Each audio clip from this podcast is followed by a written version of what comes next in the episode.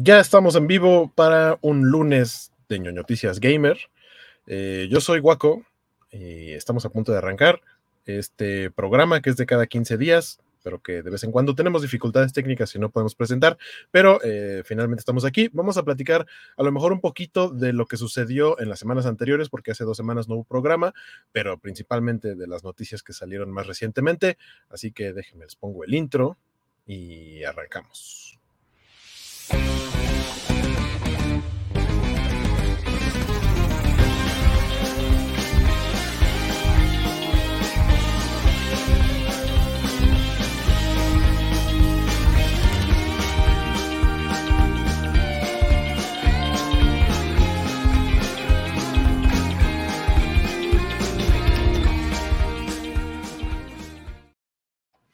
Y ahora vamos a echar la otra monedita. Ahí está.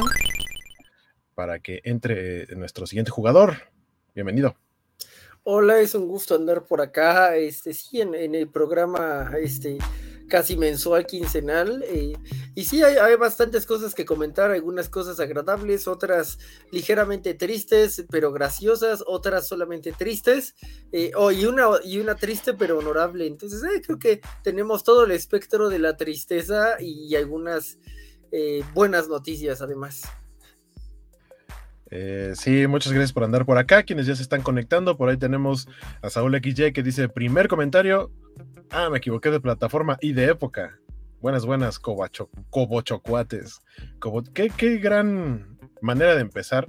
Justo, me, justo me decía Jorge, en algún momento del programa la conversación va a dirigirse hacia Chabelo y justo que empiece el programa con un comentario que diga cobochocuates, este... Bienvenidos, cuates. Ya, ya. ¡Wow! ¡Wow! Estoy asombrado por Ramos. Uno viene aquí a dar noticias y termino asombrado en los primeros cinco minutos porque puedas hacer Ramos de Chabelo. Eh, el, señor Javier López ya, ya está en el, en el cielo con otros cuatitos y cuatitas y con uno que otro cuate de provincia. Eh, pero bienvenidos, este, les decía de nuevo, este, y ya digo, mucha gente empezando por mi persona, eh, vivimos mucho tiempo de nuestras infancias los domingos en la mañana. Rara vez alcancé a verlo desde el principio porque domingo 7 de la mañana no es de Dios. Este, pero sí le entraba como eso de las ocho y media, de 9 de la mañana ya para ver lo que quedaba del programa, sobre todo hacia finales de año porque Gracias a ese hombre y su programa, uno podía ver cuáles eran los juguetes de moda, de novedad, en sueño taiko, este, el ricochet, que al parecer a nadie se lo llevaron. ¿Quién sabe quién tuvo ricochet? Porque yo en todos lados veo algo que no tuviste en tu infancia, el ricochet. Nadie tuvo ricochet ni el microrrito. Son las dos cosas que nadie tuvo nunca jamás. Este, y, y me incluyo. Yo no tuve ricochet. Después del ricochet, de esos mismos, salió uno que era impulso, que brincaba y a mí me trajeron los Reyes, creo, sí. Eh, impulso, pero sacaron unas versiones como más chiquitas que eran más sencillas. Ese fue el que yo tuve, no de los, no de los chidos, de los grandes. Bueno, también estaba chido, se agradece para, para el esfuerzo de los Reyes Magos, pero, pero nadie tuvo el ricochet. Eh, también saludos por acá, Ryutenshi 7, que dice buenas noches, que sea un buen programa. ¿Qué nos dice Isaías? Dice hola, hola, aplicando la que luego yo aplico de este, decir todo dos veces sin querer. Este, y Farcán dice, buenas. Buenas. buenas, eh, Farcán. Este, muchas gracias por andar por acá. Vamos, vamos a, arrancar con, digo, no, no sé qué tanto eh, jueguen esto otras personas. O sea, sé que es un videojuego que a nivel competitivo, internacional y demás en eventos es grandísimo. Yo lo descubrí porque lo jugaba en red con, compañeros de un trabajo anterior que tuve. Teníamos ratitos. Este, el, nombre clave para el momento de jugar después de haber eh, degustado nuestros sagrados alimentos era render, ¿no? Un render, ¿no? Y entonces render era que íbamos a empezar a jugar este, y les vamos a poner el tráiler de este juego, que la verdad a mí me emociona, tiene muchísimo que no lo juego, porque aparte solo lo jugaba en la computadora, en Steam, y mi computadora es de 2011, entonces olviden que pueda jugar eso, pero la verdad es que se ve muy bonito, se llama Counter-Strike, que la primera, el primero fue Counter-Strike Global Offensive, este es solamente Counter-Strike, entonces voy a poner este trailercillo que muestra algunas de las mejoras, sobre todo en los mapas del de, eh, juego, entonces ahí les va.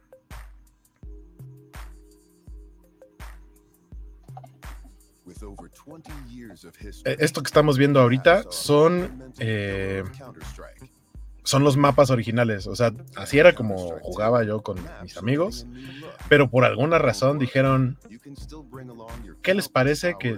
Me latió la idea de que en lugar de hacer un juego nuevo con mapas nuevos y demás, dijeran, vamos a retomar estos mapas y, lo que básicamente lo que platican en este tráiler que estoy mostrando ahorita y que estoy hablando encima para que no haya broncas de cuestiones de derechos, eso esperamos, es que retomaron los mapas y les dieron un refresh a distintos niveles y los dividieron como en tres folders. El primer folder es como son los mismos mapas, solamente les metimos como mejoras gráficas leves.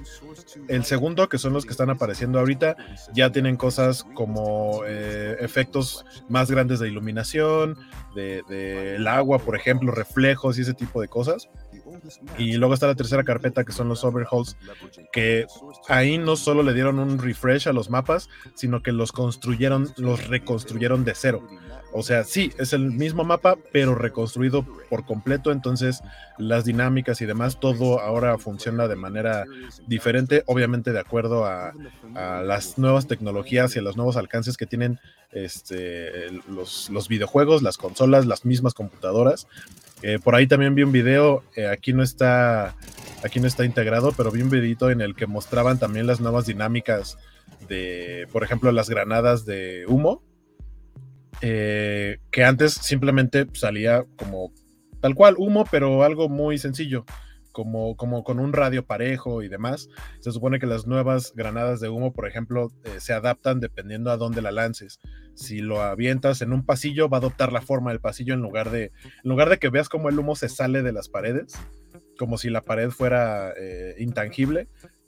ahora ya tiene esas dinámicas, aparte de la iluminación, vaya, eh, sí, le, sí le metieron muchas cosas. No sé cuánto tiempo se habrán tardado en restaurar o reconstruir eh, el, juego en general, pero la verdad es que era algo muy divertido. También estaba muy cool que era de esos juegos que podrías eh, meterte a, mapas custom. Había gente que hacía sus propios mapas y uno podía entrar y buscar. Así venía un catálogo de todos los mapas que la gente subía y eran completamente gratuitos. Recuerdo que jugábamos uno que era como de Matrix entonces, básicamente era como entrar a la Matrix y eran escenarios como de la primera película y tal cual podías así como agarrar un teléfono y transportarte a otro lado. O sea, la verdad es que es, un juego muy entretenido, por lo menos para mí lo fue el tiempo que lo jugué y ver que va a tener un refresh de este nivel es, es bastante divertido.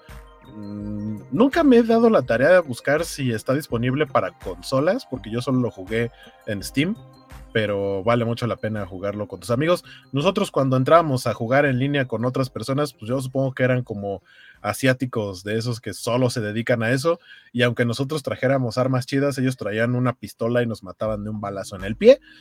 Eh, o sea, jugábamos entre nosotros y estaba chido, pero jugar en línea ya era como alguien, o sea, te va a matar un niño de 5 años que juega eso. Y ya. Eh, por acá anda Arthur que nos dice saludos, buenas noches. Y después, ¿qué más nos dice Farcan? Dice, no sé, no juego competitivos. Y dice, mi laptop no creo que lo pueda correr. Que la ventaja de, algunos videojuegos, creo, es que se, o sea, el videojuego se puede adaptar a tu equipo. Hay algunos que, incluso en su mínimo, puede ser que tu computadora no lo logre. Pero, pero en este caso, yo llegué a jugar Counter-Strike en la computadora desde la que estoy transmitiendo y que les digo que es de 2011, más vieja que incluso la que usaba en mi, en mi trabajo de hace bastantes años y lo podía jugar decentemente con gráficos así como muy bajos y demás. Eh, pero yo creo que una, una computadora actual eh, diseñada para videojuegos lo debe correr muy chido. Ah, Alejandro García nos cuenta que Counter Strike está bien chido, lo jugábamos desde 2005 creo. Pues sí, sí, ya tenía este 20 años. Sí, es un juego ya, ya tiene sus años, pero es de esos que es como cuando de pronto volteas a ver igual los competitivos y ves que hay gente que todavía está jugando o que todavía hacen competencias, por ejemplo, de Smash Brothers, que creo que no tiene mucho que lo quitaron ya, pero el Smash Brothers de no sé si de Wii o de GameCube, todavía era parte de los juegos competitivos y son juegos que tienen muchísimos años. Eh, ¿Qué nos dice también Farcan por acá? Nos dice, solo llegué a jugar un ah, eh, Counter Strike con un amigo hace unos años, pero estaba lleno de hackers que te mataban a través de la pared. Ah, bueno, eso Ah, es cierto, es niños. complicado. Es complicado jugar cuando, o sea, te das cuenta cuando hay alguien que está haciendo eso.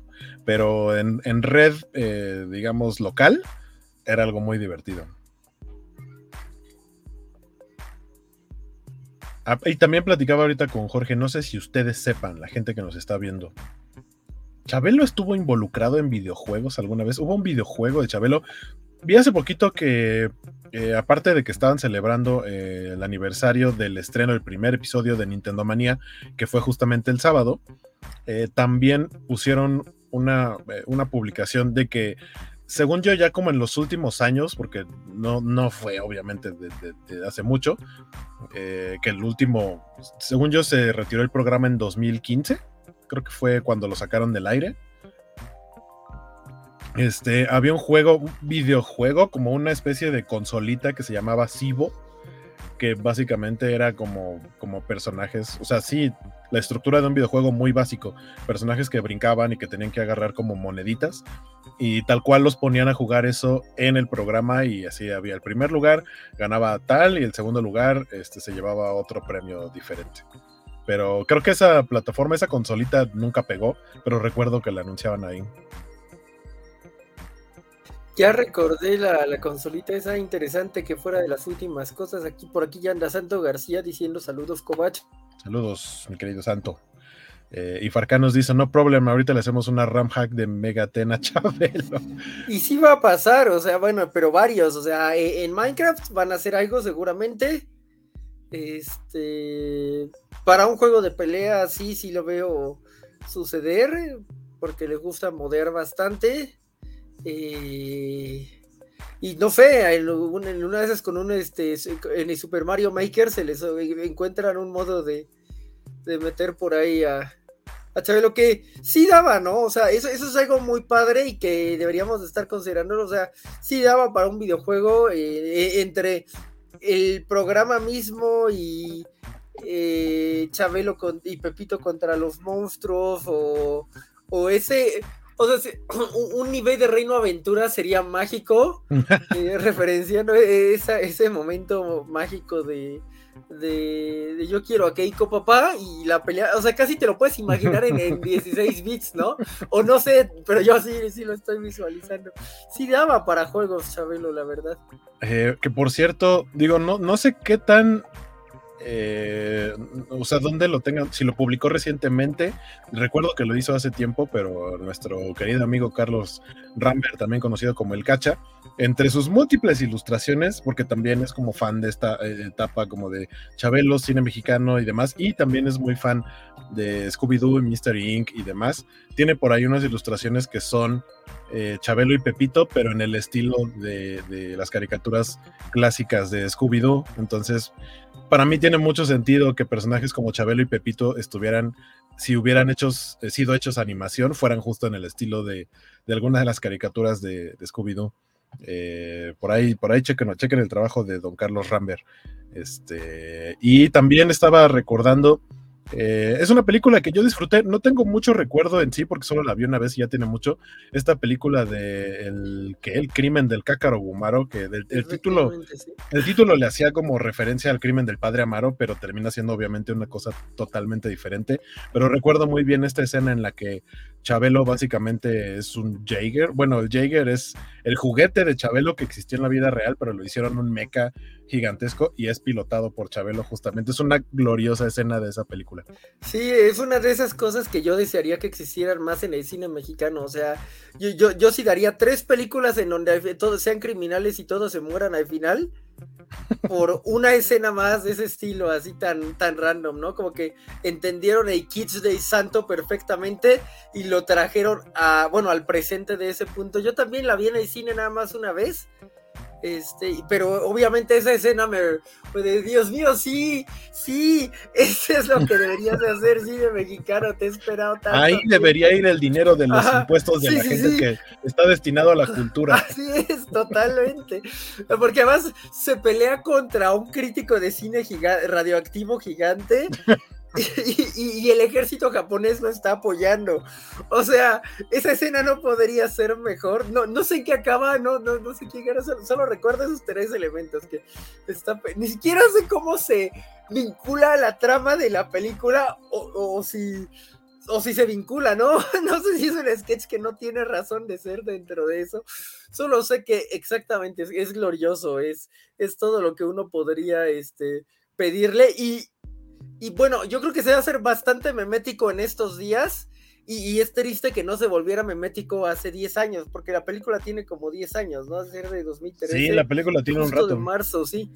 Entonces, es una escenísima, la verdad. Es, es una escenísima y, y es una lástima que, que, no haya grabado más, pero, pero eh, tal vez es lo más cercano que hemos tenido un momento Avenger en el cine mexicano, lo cual es muy triste, pero hay que aceptarlo y tomarlo. Eh, si no me equivoco, es esta escena.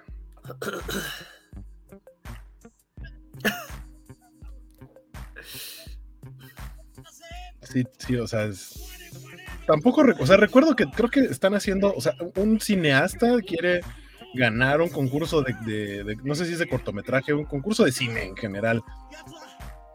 Y, algo tiene que ver como que lo hacen en el pueblito, no sé. La neta no me acuerdo de qué se trata la película, pero sí recuerdo que esta escena es memorable. Vean cómo básicamente ahí hay un kaiju, un monstruo, un algo humanoide gigante destruyendo cosas. Y de pronto, como dicen ahí, estamos salvados porque observe nada más.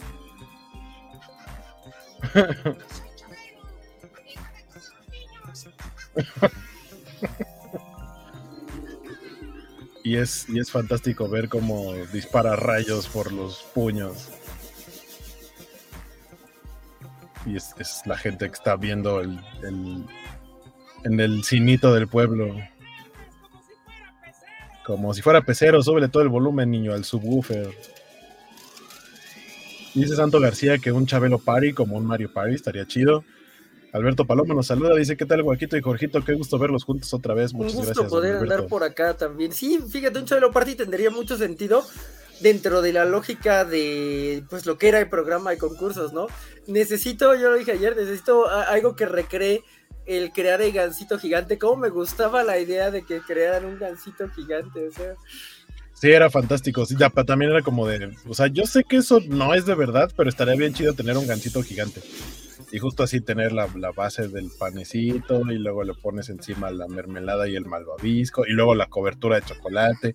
Era fantástico eso, sí. Yo nunca, nunca me llevaron, pero tampoco hice nunca por, por decir así de, oigan, llévenme. O sea, nunca le dije a mis papás, llévenme pero sí me hubiera gustado ir. Yo, yo, sí tenía como la, la, idea de ir, pero hay que entender que eh, bueno, no sé cómo fue en los últimos años, pero cuando era niño sí era un proceso complicado donde tenías como que mandar una carta y te tenía que llegar de regreso. Entonces, si las invitaciones de, perdón, si las credenciales de reportero de Bisbirige eran difíciles, se, me hacía muy difícil el concepto de, ir a un programa de Chabelo, ¿no? Entonces, este, pero eh, tenía su encanto, insisto, yo sí quería ver cómo eran los gansitos gigantes, lo que dices de que cuando era octubre, noviembre y empezaban a salir los Reyes Magos y Santa Claus era como una chulada, cuando a veces creo que Santa Claus le da, pasaba la batuta a los Reyes Magos en, el capítulo más cercano a Navidad, era como, wow, este, esto está muy cool. También, eh, también eso era como un Avengers. Ajá, Como, ah, se juntaron los. Hicieron cameos y continuó la historia en otra serie y así. Ajá. Sí.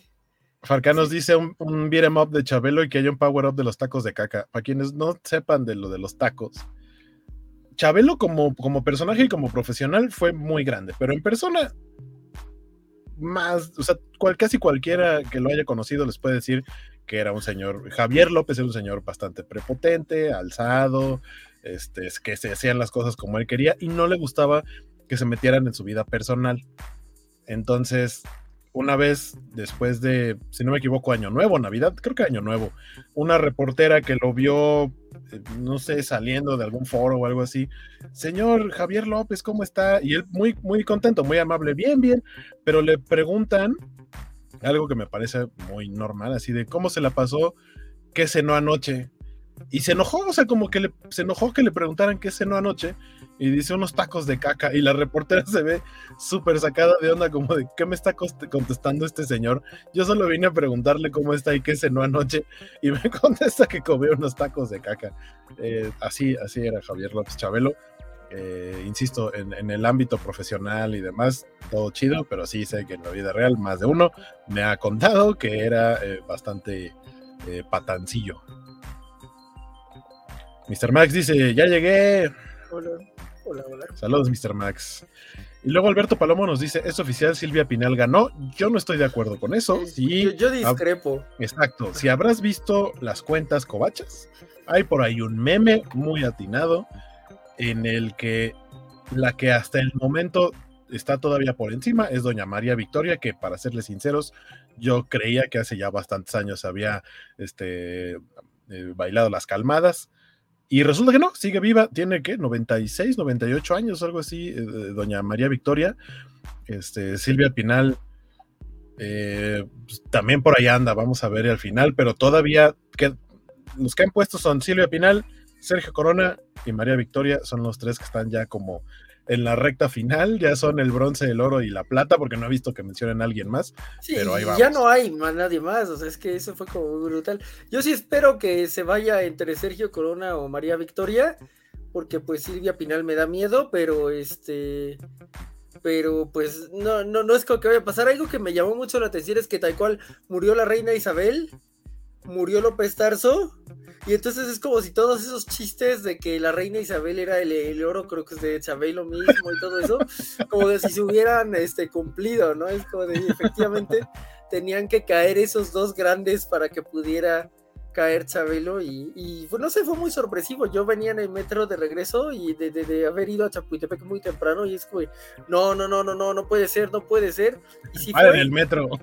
Ajá, esa fue muy brutal, así, ok, pues ya pasó. Alberto Palomo recuerda lo mismo que yo de cuando Chabelo era hijo de Alfonso Sayas y lo llevó Reino Aventura Epic. Sí, sí, sí, es, es una escenota, ni siquiera sé este de qué película es, o sea, mi primer recuerdo de ella es como de encontrarla en el 9 o algo así, no, estoy seguro, no estoy seguro, pero creo que no es su hijo, sino que es hijo del interés romántico de Alfonso Sayas. Oh, wow. Porque aparte usualmente ese era el recurso que usaban con Chabelo para ese tipo de situaciones. en la carabina de Ambrosio, por ejemplo, era el cuñado de César Costa en algunos sketches. Que César llegaba por la novia y le decía así, oye, vámonos, este, mi, mi hermano me prestó el carro, vamos a dar una vuelta. Y Chabelo, no, ¿a dónde vas? Nada más van si voy yo también. Y ese era, y de hecho también lo utilizaron eh, para mí una de las escenas más grandes de la historia del cine mexicano es en la película del Extra, donde llega justamente Cantinflas a ver pues, a, una chica y el hermano de la chica es Chabelo y le hace prácticamente lo mismo.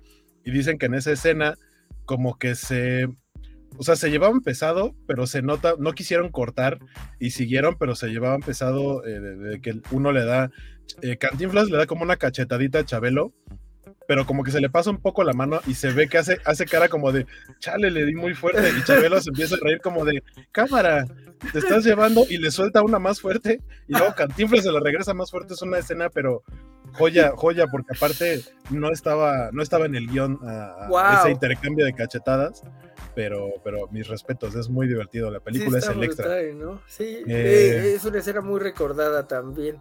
Que además está interesante porque justo estaba checando con mi primo que sí, qué tan Aito era, y pues sí estaba Aito, o sea, sí era probablemente incluso más Aito que yo lo cual pues marca mucho para Cantinflas que se, que, se le pusiera con son a las patadas, ¿no? Chabelo era gigante, aparte, eh, digo, por algo hizo a Gulp, que era el Hulk de la carabina de Ambrosio, pero fue, estuvo en el equipo de lucha grecorromana que pudo haber ido a los Juegos Olímpicos eh, en, cierto momento, este, practicaba varios deportes, el béisbol y demás, o sea, creo que hubo varias cosas que finalmente terminó por no hacer porque no tenía los recursos y le empezó a ir bien en programas de radio y demás mientras estudiaba medicina y pues sí, sí fue de la generación que le dijo a su papá, papá, voy a dejar la carrera porque, o, no me voy a dedicar a, lo que estoy estudiando porque me está yendo bien en, la faceta actoral y en el medio del espectáculo y pues prácticamente casi lo desheredan. Pero, pero bueno, de ahí fue, o sea, Chabelo hizo un chorro de cosas antes. Eso de lucha grecorromana luego se le aplicaba a César Costa cuando le hacían de panditas en la carabina de Ambrosio. Lo trataba como quería al buen César Costa. Santo García nos dice que si solo hacían gancitos, según yo también hicieron pingüinos submarinos. Sí, según yo también recuerdo era, o sea, lo más famoso era el gancito, pero sí, también, también hacían este, otros eh, eh, pastelillos. Incluso tal vez un chocotorro o algo así, ¿no? Es probable, sí, sí, sí. No sé, pero sí. Ese, ese es el concurso que más recuerdo, o sea, tal vez haya uno que, que, eh, tú o que nuestra audiencia recuerde más. Yo lo que recuerdo mucho era como los gancitos, porque supongo que se me antojaba la idea de que hubiera un gancito gigante, como dices. Sí. Dice Alberto Palomo que si el ataúd de Chabelo lo hicieron en la mueblería Muebles Troncoso. Según yo sigue existiendo Muebles Troncoso, ya no con el punch que llegó a tener gracias a que pues, no sé si era el único lugar donde se anunciaban, o sea, debe haber sido ahí un intercambio bastante fuerte, pero era como, es el único lugar donde te anuncias, pero ¿qué lugar donde te anuncias al, punto de que es Muebles Troncoso, se anunciaba en Chabelo, no lo recuerdas en otro lado, pero según yo todavía existen y la neta no sé, estaría chido, sería un gran remate, pero no creo. Sí, no, no creo que hagan este ataúdes en primer lugar, ¿no? Superior Iron Man dice que gracias a Chabelo los Reyes Magos le consiguieron el tesoro de pirata. Mr. Max dice, confirmen que la venta de Activision Xbox sí se va a armar. Todo parece que va viento en popa, ¿eh? O sea, todas las trabas que han tratado de meterle han sido sorteadas. Sony, sobre todo Sony. me, encantó como los sorteos, ¿no? De hecho, este, ah, lo, voy a compartir con Nintendo, pero no contigo, Sony. Nintendo pero yo no puedo correr esa madre, ¿qué? sí, que sí, también fue como de, ah, ok, va a compartir juegos Xbox con, con Nintendo, órale. Sí, y Sony nada más viendo así como de, ¿qué, qué está pasando? Es, todo nada más para decir que no es un monopolio y que le puedan dar un acceso más libre a la venta de Activision. Sí se va a armar, yo digo que sí se va a armar. Y a mí eh, me hace feliz para, para, que Sony deje de mamar tanto de Last of Us, así de ahí está tu exclusiva, a ver si te va a salvar. Ese es el nivel de odio, me gusta. Dice Santo García que Doña Queta la tiene 94, sí, ya, pero también está, creo que puede entrar ahí como en, en, ese punto, pero creo que Queta Labat no, o sea, a pesar de su edad y que también forma parte de la historia del cine mexicano y demás, del medio, eh, no es el tipo de personaje que o de personalidad que se ubica al mismo nivel que Sergio Corona, Silvia Pinal y María Victoria, creo yo o sea, sí, sí, sí, reconocida, no, nadie le quita su carrera, pero no, no al punto de que digan, ah, pues sí, mucha gente preguntaría, ¿y quién es esa señora? Y los otros son más reconocibles. ¿Qué dice Saúl XY? Dice Saúl XY que Sergio Corona es el caballo negro de entre los Highlanders, y sí es, ¿eh? porque además, bueno, no funcionó para López Tarso, pero bueno, López Tarso ya era más grande. El punto es que a Sergio Corona todavía lo ves así como medio activo en, este, en el dicho y todo esto. Ya no está en el dicho. Ah, bueno, pero no tiene tanto que lo dejó tampoco. no, no, no, no tiene tanto. Este, eh, ah, eh, eh, estaba medio activo, creo que todavía lo entrevistaron en el funeral de López Tarso o algo así, entonces está bien. Eso, en, esa es como su ventaja respecto a Silvia Pinal. Sí, no, da miedo, este, es importante, o sea, tiene varios factores. No sé cómo esté María Victoria, por ejemplo. Sí, exacto. No, no sé, a mí me da la impresión de que Adela Micha jinxeó a Silvia Pinal. O sea, como Con vida que eterna. Ah, como que sí ya estaba acá tocándole la puerta a San Pedro y de pronto, ¡pum! Jinx de Adela Micha y, ay, no, volví a la vida y me quedan varios años. Eh, sí, sí, digo, mucha salud todavía para doña Silvia Pinal, pero la verdad se ve ya bastante, bastante acabadita. Eh, dice Farcán, Chabelo, dio su vida para que los aliens no invadieran la Tierra. También hay quien dice que fue uno de los 8000 elegidos eh, que se, se, fueron a, otro planeta. Mr. Max dice, se acabó Chabelo, vivió más que... me, dio gusto la... Sí, me dio mucho gusto, o sea, se vio muy chido el tweet que pusieron, porque y justo a mí me dio esa impresión, o sea, sí, obviamente empezó como un chiste, un chiste hasta, hasta culerón, o sea, no, no de feo, sino de mala onda. Y, finalmente con el paso del tiempo fue un Chabelo vivió más que, y empezaban a poner pues biografías muy concretas, muy como de un tweet, eh, de personas de, de, cualquier ámbito, o sea, ya no nada más era el chiste, sino se volvió algo informativo y la neta me gustaba mucho esa, esa cuenta. Hay a quien no, pero pero bueno, sí, ellos anunciaron que pues obviamente ya... Y el tweet fue muy bonito, así de Chabelo vivió más que Javier López, que es quien falleció, porque Chabelo es inmortal y demás, que escribieron algo muy bonito y me gustó bastante. Sí. ¿Qué dice Yo Superior lloré. Iron Man? Este, Superior Iron Man dice que pudo ir en, fa- a fami- en familia con Chabelo gracias al padre de un amigo que, que trabajaba en uno más uno y pude ir, pero para concursar no porque me dio la, eh, era por Era medio, por de, medio de tómbola. tómbola. Entonces sí, Sí. supongo que era difícil. Eh, también dice Chabelo se hizo inmortal gracias a los memes. Uh, no, sí, gracias a los memes ya hay media humanidad inmortalizada. Eh, Superior Iron Man también dice: Yo vi una película de Capulina llamada El Ruletero y Chabelo era un pasajero insoportable que cambia de lugar cuando pasan por el túnel de, via- del túnel de viaducto. Que, creo que eso va a ser algo bonito, por ejemplo, no sé, en el 14, en el 11 y todo eso. Imagino que van a, y en el 9 van a estar pasando todas las películas con Capulina y así. Entonces, en el Es 2 ya pasaron la, la más clásica de contra los monstruos. Entonces, se va, va- van a poder ver a Chabelo como One Last Time y eso está, está padre, ¿no? Incluso La que- el que muriera en sábado, perdón, es como muy interesante porque un domingo se- todavía dijeron pon un programa a las 7 de la mañana que nunca debieron de haberlo quitado hasta que muriera, pero La Pero bueno, es que, que, o sea, digo, cuando me ha tocado ver cos- cosas de producción, o sea, Chabelo se murió en sábado, fue un mañana domingo necesitamos algo. No pasado mañana, no la próxima semana, mañana. O sea, el, plan, que, parte de eso es como programarlo, ¿no? Una película la programas. Pero el programa que hicieron de, que, que pusieron de En Familia con Chabelo, sí fue una edición con selección de varias cosas. eh, pasaron la carabina de Ambrosio, pero puros clips de Chabelo y como ciertamente icónicos, vamos a llamarle de así. Eh, sí, sí es una chamba, sí fue una chamba bastante pesada y yo creo que no durmieron los que se encargaron de eso. Nos dice Saúl XY, la escalera colgante que te preguntaba si querías ruido o silencio, como cuando pasa uno al baño de eh, el, hogar de Jorge Tobalín, porque es un lugar muy pequeño, entonces dice, para que no sea incómodo, siempre dice, ¿quieres ruido o silencio? Eh, y es como de, súbale a la tele a todo lo que da. Pon, este, pon videos de, de motosierras o algo así para que sea menos incómodo este, pasar a tu sanitario. ¿Qué dice Jorge Arturo? Jorge muteado. Arturo dice sí. eh, y, qué, qué buen comentario. Yo recuerdo de los Bobo Gomers y las mamás reconociendo las piernas de sus hijos. Era muy mágico porque además se prestaba momentos muy incómodos, este, que obviamente les echaba carrilla de que no reconocían a sus hijos. Y entonces, eh, ¿cómo ve, señora? No, pues no te pudo reconocer, cuate. Este, señora, señora, es- este su hijo. Me encanta. Sí, sí, era muy mágico. Gracias por ese recuerdo, Jorge Arturo. Alberto Palomo dice, recuerdo cuando mostraron la cajita Sonrix de los Looney Tunes. Ah, claro. Cualquier cantidad de, de cajitas. Sergio Corona siempre estuvo viejito desde joven. Es cierto, no recuerdo haber visto a. Sergio Corona joven.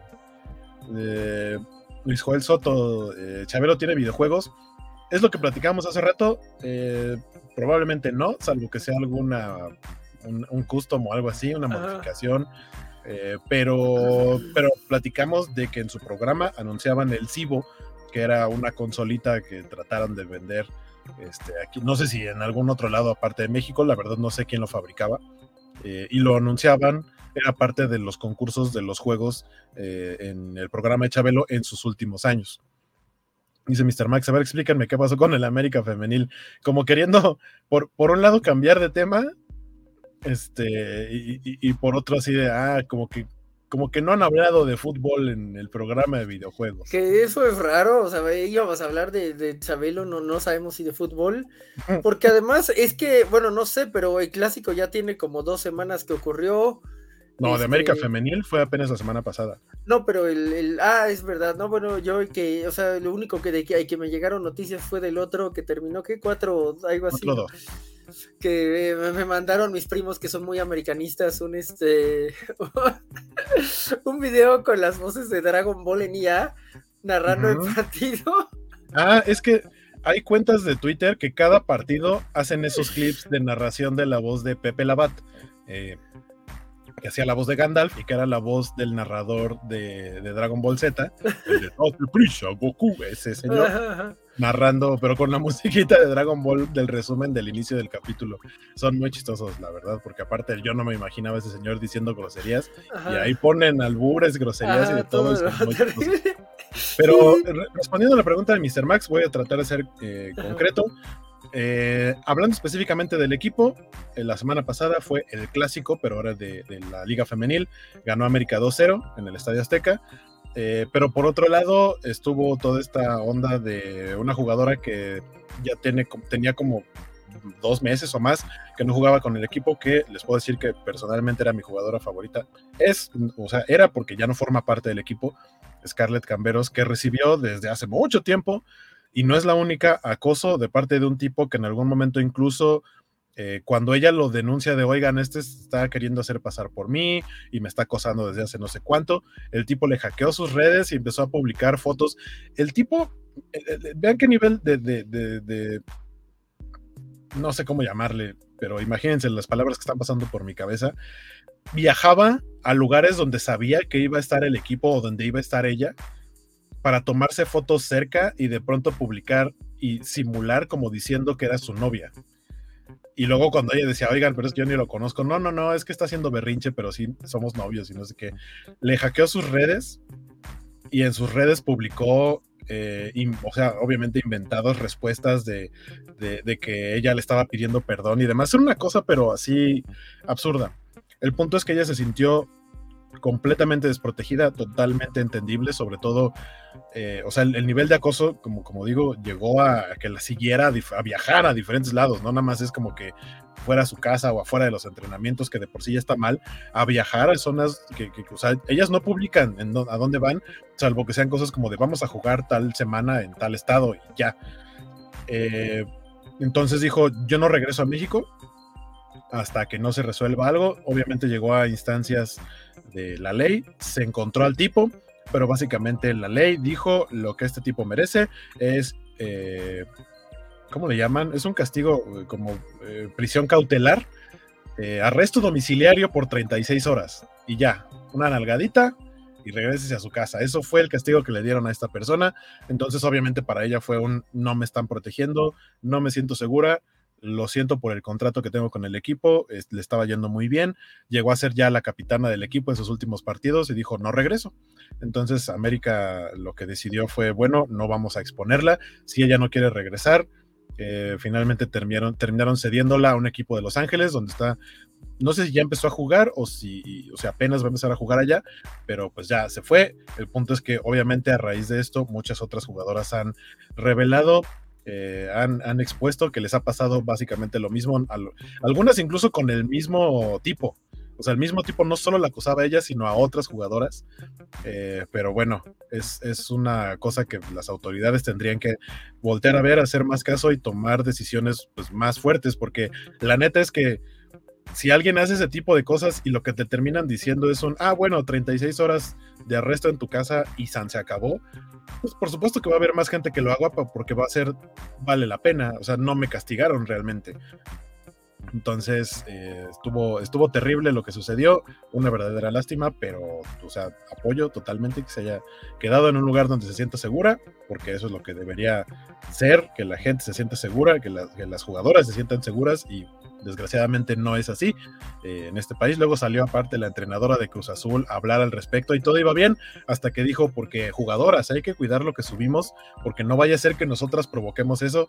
Y pues señora entrenadora de Cruz Azul, eh, ya mejor se hubiera quedado callada antes de dar ese comentario. Eh, pero bueno, básicamente eso es lo que pasó con el América Femenil, respondiendo a, a Mr. Max. ¿Qué nos dice Alex Guerra, que va llegando, por cierto? Hijo, hasta que se dignaron a volver, ¿qué acaso debíamos perder a Chabelo y Rebeca Jones para tenerlos de regreso? Qué triste, ¿no? Que hayamos tenido que perder a Chabelo. Alguien debería de hacer ese meme, este, de... volvieron las como Choniti... ¿A qué costo?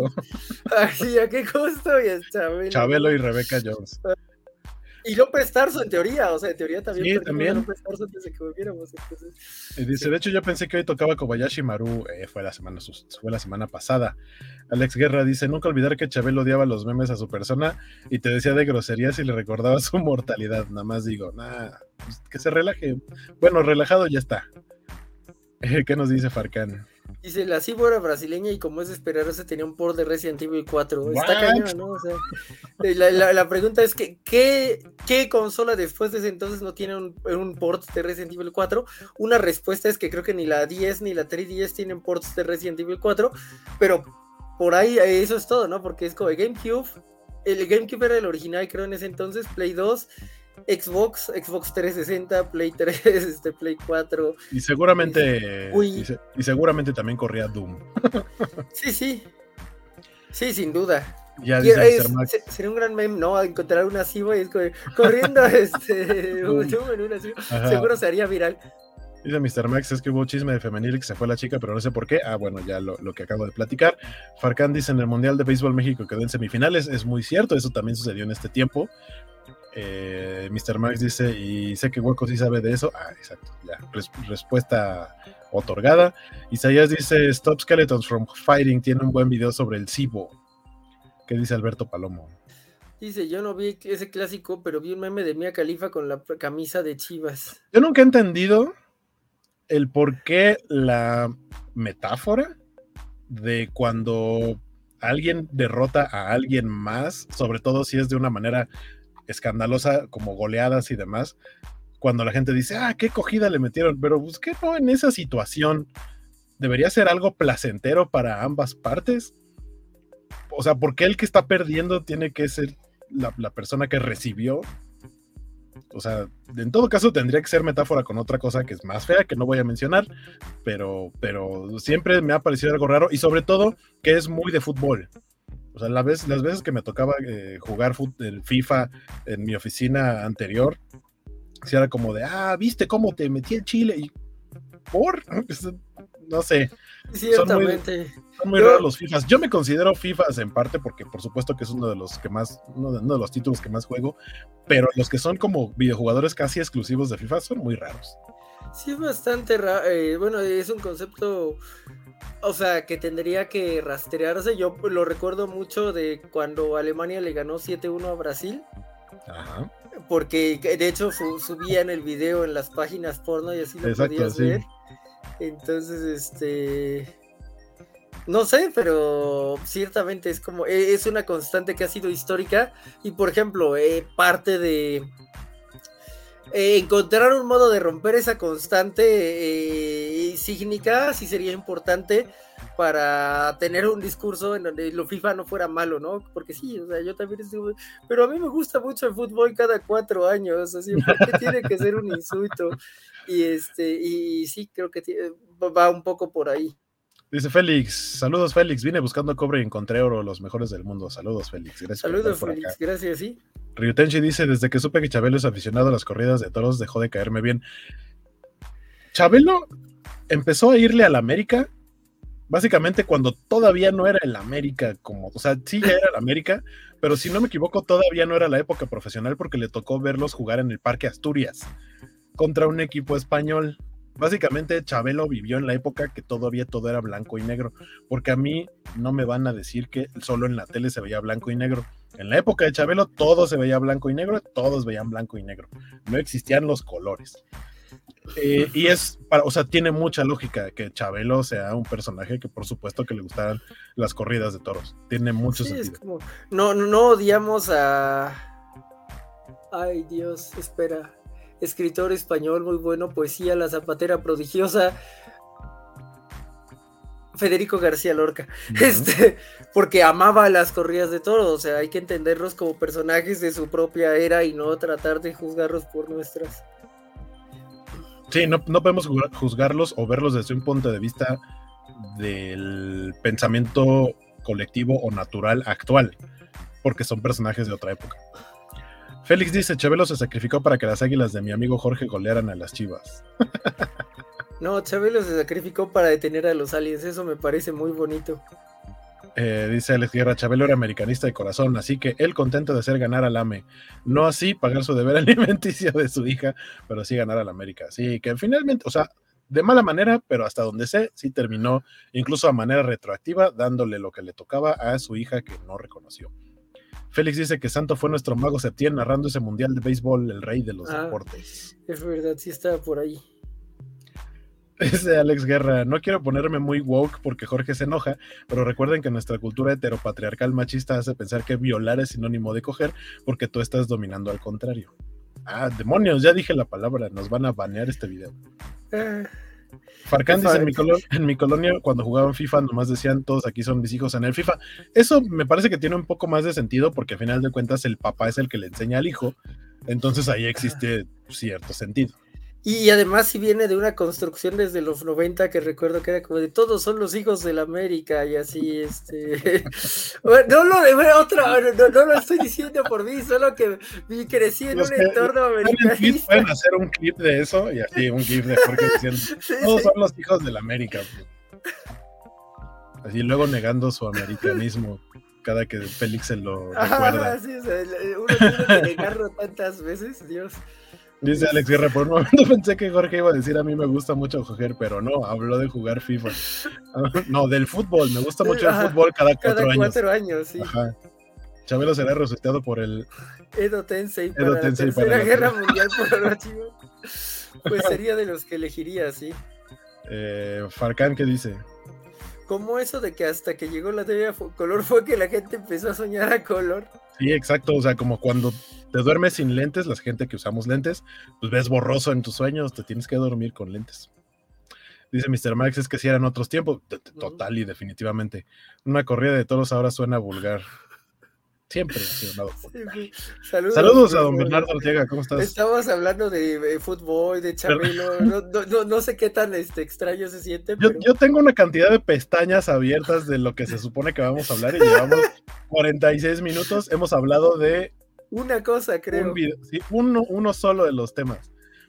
Eh, saludos, don Bernardo Ortega, este, ocupando el espacio de, Ah, no, el mañana tiene Covacha Anime. Así es. Con, también con Jorge, porque no se puede tener suficiente Jorge en una sola semana. Dice Don Félix, en la época de Chabelo suena muy AC y técnicamente a partir de ahora estamos en DC después de Chabelo. Seguro era el niño que cuidaba el... Ah, no, que mató Caín para tomar la quijada y asesinar a Abel. Chequen, hay una cuenta que se llama Memegrafías, yo la sigo, la, no tiene mucho que la seguí en Twitter, había visto ya algunas, pero no, no conocía la cuenta. Hay una memegrafía de Chabelo y todo tiene que ver con eso, así como este Chabelo cuando los romanos no sé qué, y, Chabelo, el Big Bang, que el Big Bang realmente fueron dos canicas de Chabelo que hicieron colisión y fue el Big Bang y por eso se creó el universo. O sea, es una cosa maravillosa. Una que me gusta mucho y ligeramente inspirado por este por Jurassic Park es como un Triceratops caído y dice Chabelo llorando la muerte de su primera mascota. ah, sí, es cierto, sí, sí, es, sí. Es muy mágico. ¿Sí? ¿Qué, dice Félix? Félix dice, y luego dice que no es americanista.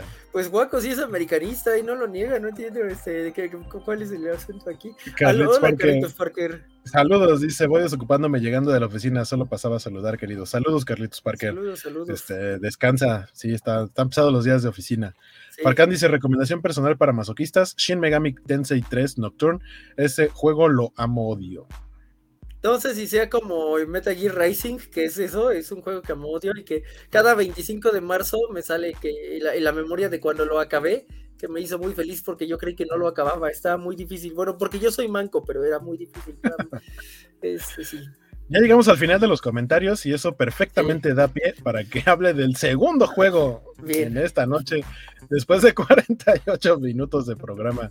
Eh, es un juego bastante cute para mí los juegos de Lego en general son bastante cute, pero este no es como el resto de los juegos como el Lego DC Super Villains, el Lego Marvel, el Lego Batman, este es otra cosa diferente, más parecido a Mario Kart, tal vez, y es este.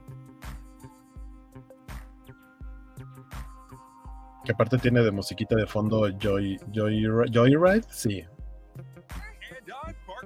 pues sí, básicamente es un juego de carreras de Lego, pero lo que me gustó mucho es que puedes cambiar, o sea, cambias de elemento o cambias de lugar y el carrito se transforma para, si vas en tierra es un carrito, si vas en agua es una lancha, eh, etcétera. Se ve bastante cool como, como, como para pasar el rato, para pasar una tarde de fin de semana jugando con las locuras que hacen ya los juegos de Lego.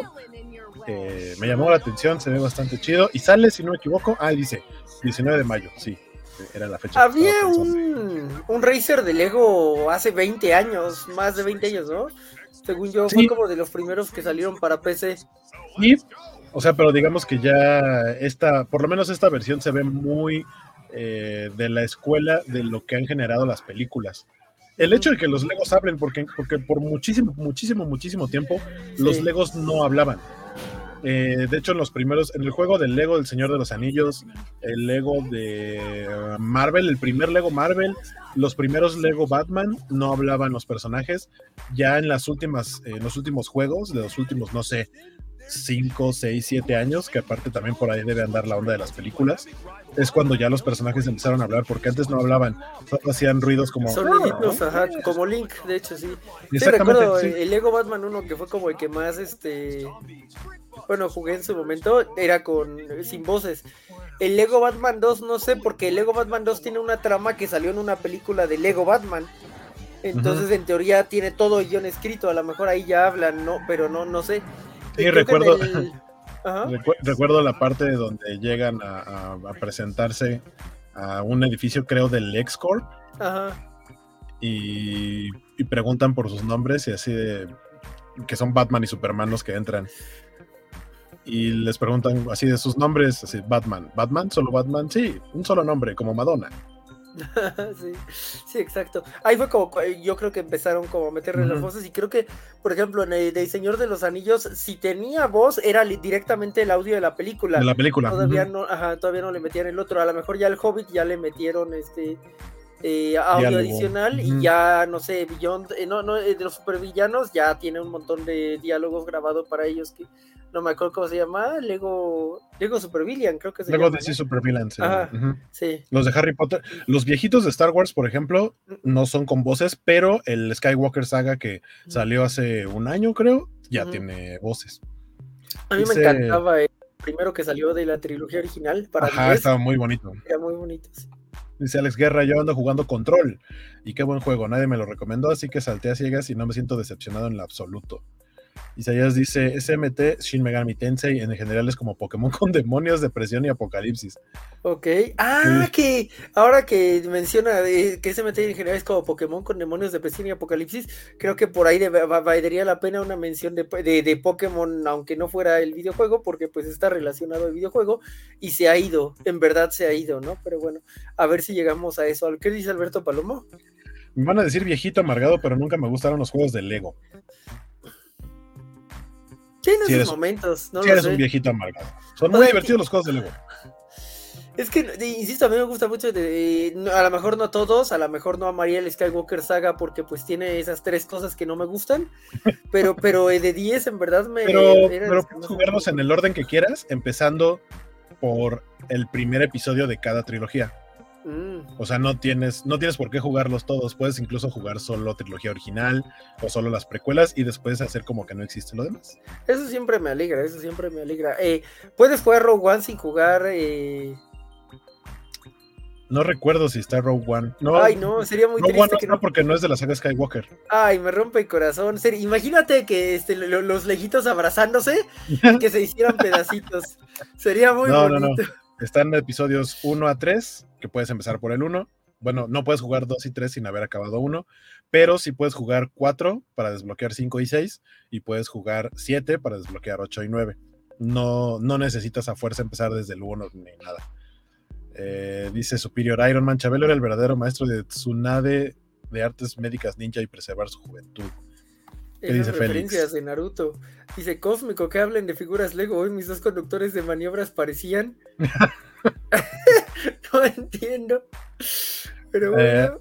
Alex Guerra dice: Hey, ya que ando por aquí, les aviso que voy a emprender la aventura de hacer un videojuego. Será un RPG y espero tenerles el primer demo muy pronto para que me apoyen con dinerito y pueda salir bien Bonnie. Órale, ya, ya, ya, había visto que estaba experimentando en el RPG Maker. Exacto, mi, mi, mi pregunta era como de qué estilo, con qué tipo de gráficos. Tengo muchas preguntas al respecto. Ah, era en el eh, RPG Maker, pero ya viste en este programa, este Alejandro, que lo que necesita el mundo ahora mismo es un juego de Chabelo. Entonces yo lo dejo ahí, o sea, es como un RPG de Chabelo, así como de que no le tengas pociones infinitas de inmortalidad. Estaría, estaría mágico. Insisto, un jefe tiene que ser Keiko, por favor. Este, y ya. ¿Qué dice Isaías? Eh, los primeros Lego Star Wars sin voces son hermosos, se elevan la muerte de Vader a nivel de arte. Ah, porque aparte, obviamente todos sus chistes son eh, como de movimiento, gesto y demás. O sea, no hay chistes de, voz como tal.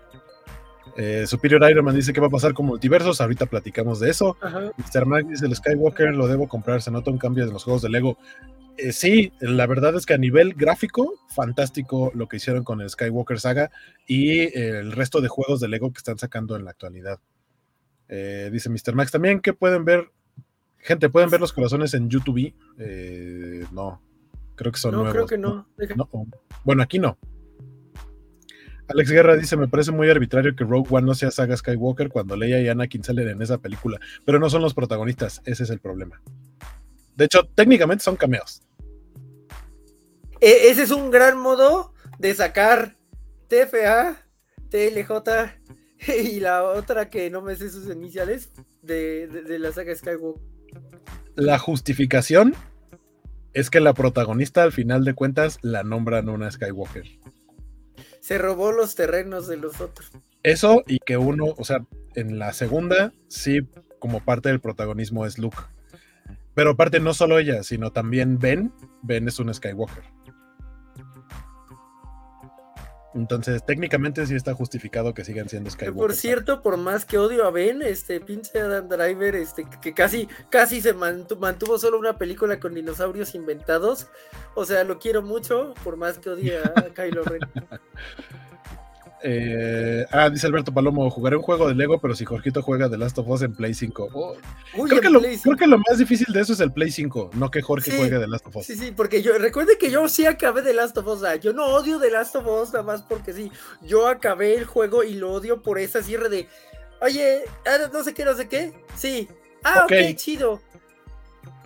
Créditos. Pinche cómo te odio, cómo te odio. Entonces, si consigo el Play 5 alguna vez, este, no sé, puede, puede que termines jugando un juego de Lego, porque seguro alguien me bota y de Last of Us, porque pues lo acabas rápido, ya para qué lo quieres. ¿Qué dice Feliz? Dice Félix, toma todo mi dinero Alejandro Guerra, excepto lo del pack especial de Kimetsu no Yaiba de Panini con la caja de. Que, que es bastante, que es bastante. Alex Guerra dice, justamente eh, Vader sale lo suficiente para no ser un cameo. Nah. Pero no es el protagonista. Aplicaron la de yo soy el Skywalker. Pues sí. Sale Arturito, el más Skywalker de todos. Son películas en las que algo que algo que sí debo decir que no me gustó, eh, digo, entre otras cosas, a mí no me desagrada el nivel del desagrado que tiene Jorge por las secuelas, pero para mí era muy bonito que respetaron que en la trilogía original eh, la primera frase mencionada es de Tripio, lo mantuvieron en episodio 1, el primer diálogo creo que también es de Tripio, creo que primero y último de cada trilogía. Hubiera sido muy bonito que lo hicieran también en la, en la trilogía de secuelas y no lo hicieron como que... No supieron rimar, o sea, hay gente que tiene páginas de Star Wars y que, que rimar, riman mis polainas, copian, pero no riman. eh, y si Tripio es un Skywalker, sí, claro. también es un Efectivamente, Skywalker. es un Skywalker. Es hijo de Anakin.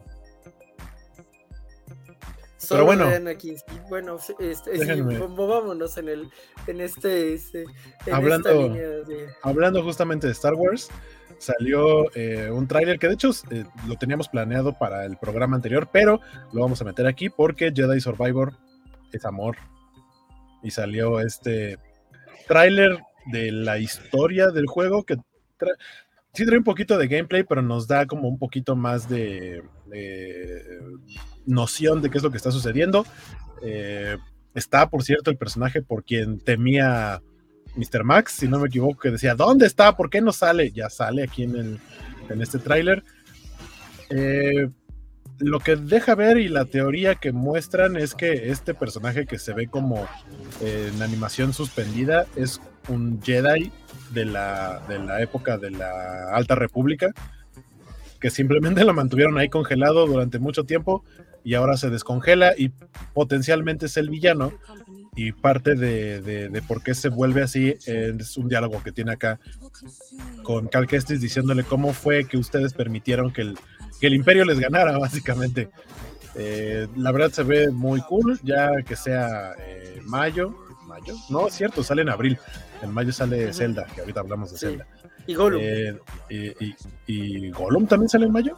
Sí, ¿no? Eso, porque estábamos hablando con Mr. Max en Twitter y entonces eh, dijo que para, tú también ibas a tener este. Ah, sí, es cierto, sí, sí, sí, dieron fecha de salida.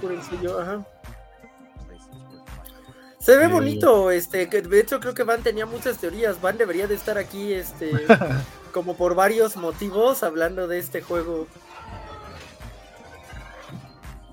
28 de abril, eh, unos cuatro días después de mi cumpleaños, muy ad hoc. Eh, Dos ese días fin de, semana, de niño.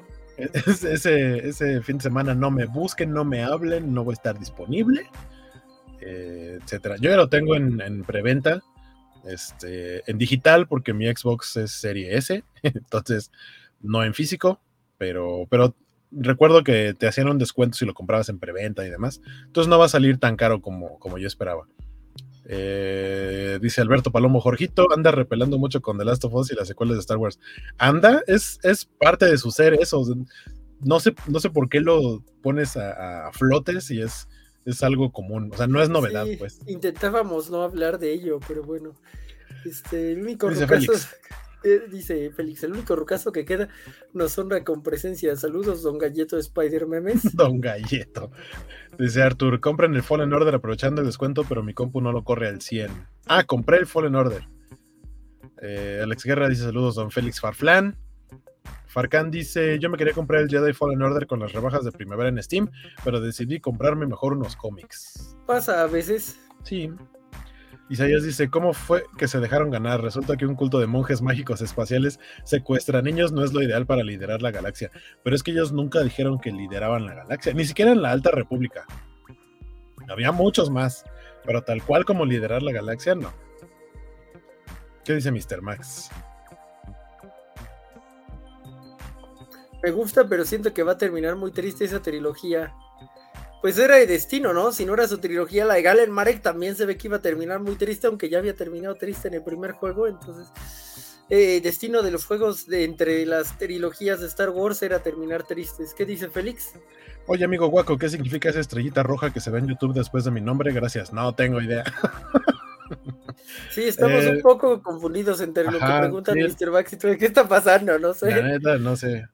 Mr. Max dice, por eso ya no quiero saber nada de Star Wars al final todo termina en rey. Exacto. Yo lo que le digo a, la gente es que no hay nada más Star Wars que rellenar los huecos y errores de Star Wars con más Star Wars. Eso ha sido toda la vida de Star Wars. De eso se ha tratado toda la vida de Star Wars desde que existe el episodio 5. El episodio 5 se encarga de rellenar, corregir, enmendar, cambiar de dirección algunas cosas del episodio 4, de empezando por la revelación de que Vader es el papá de Luke, cuando lo primero que dijo Obi-Wan fue un joven Jedi llamado Darth Vader mató a tu papá. Ahí te plantea que son dos personas diferentes, que hace el episodio 5 cambiarte esa información. ¿Qué es lo que está haciendo de Mandalorian? Rellenando los huecos que van hacia, incluso Andor y The Bad Batch, rellenando el hueco en la parte de clonación para encontrarle una justificación coherente que haya regresado el emperador, porque el somehow Palpatine Return es una cosa estúpida y absurda, pero los demás que sí tienen un poco más de seso están tratando de corregir esa estupidez o de darle algún sentido.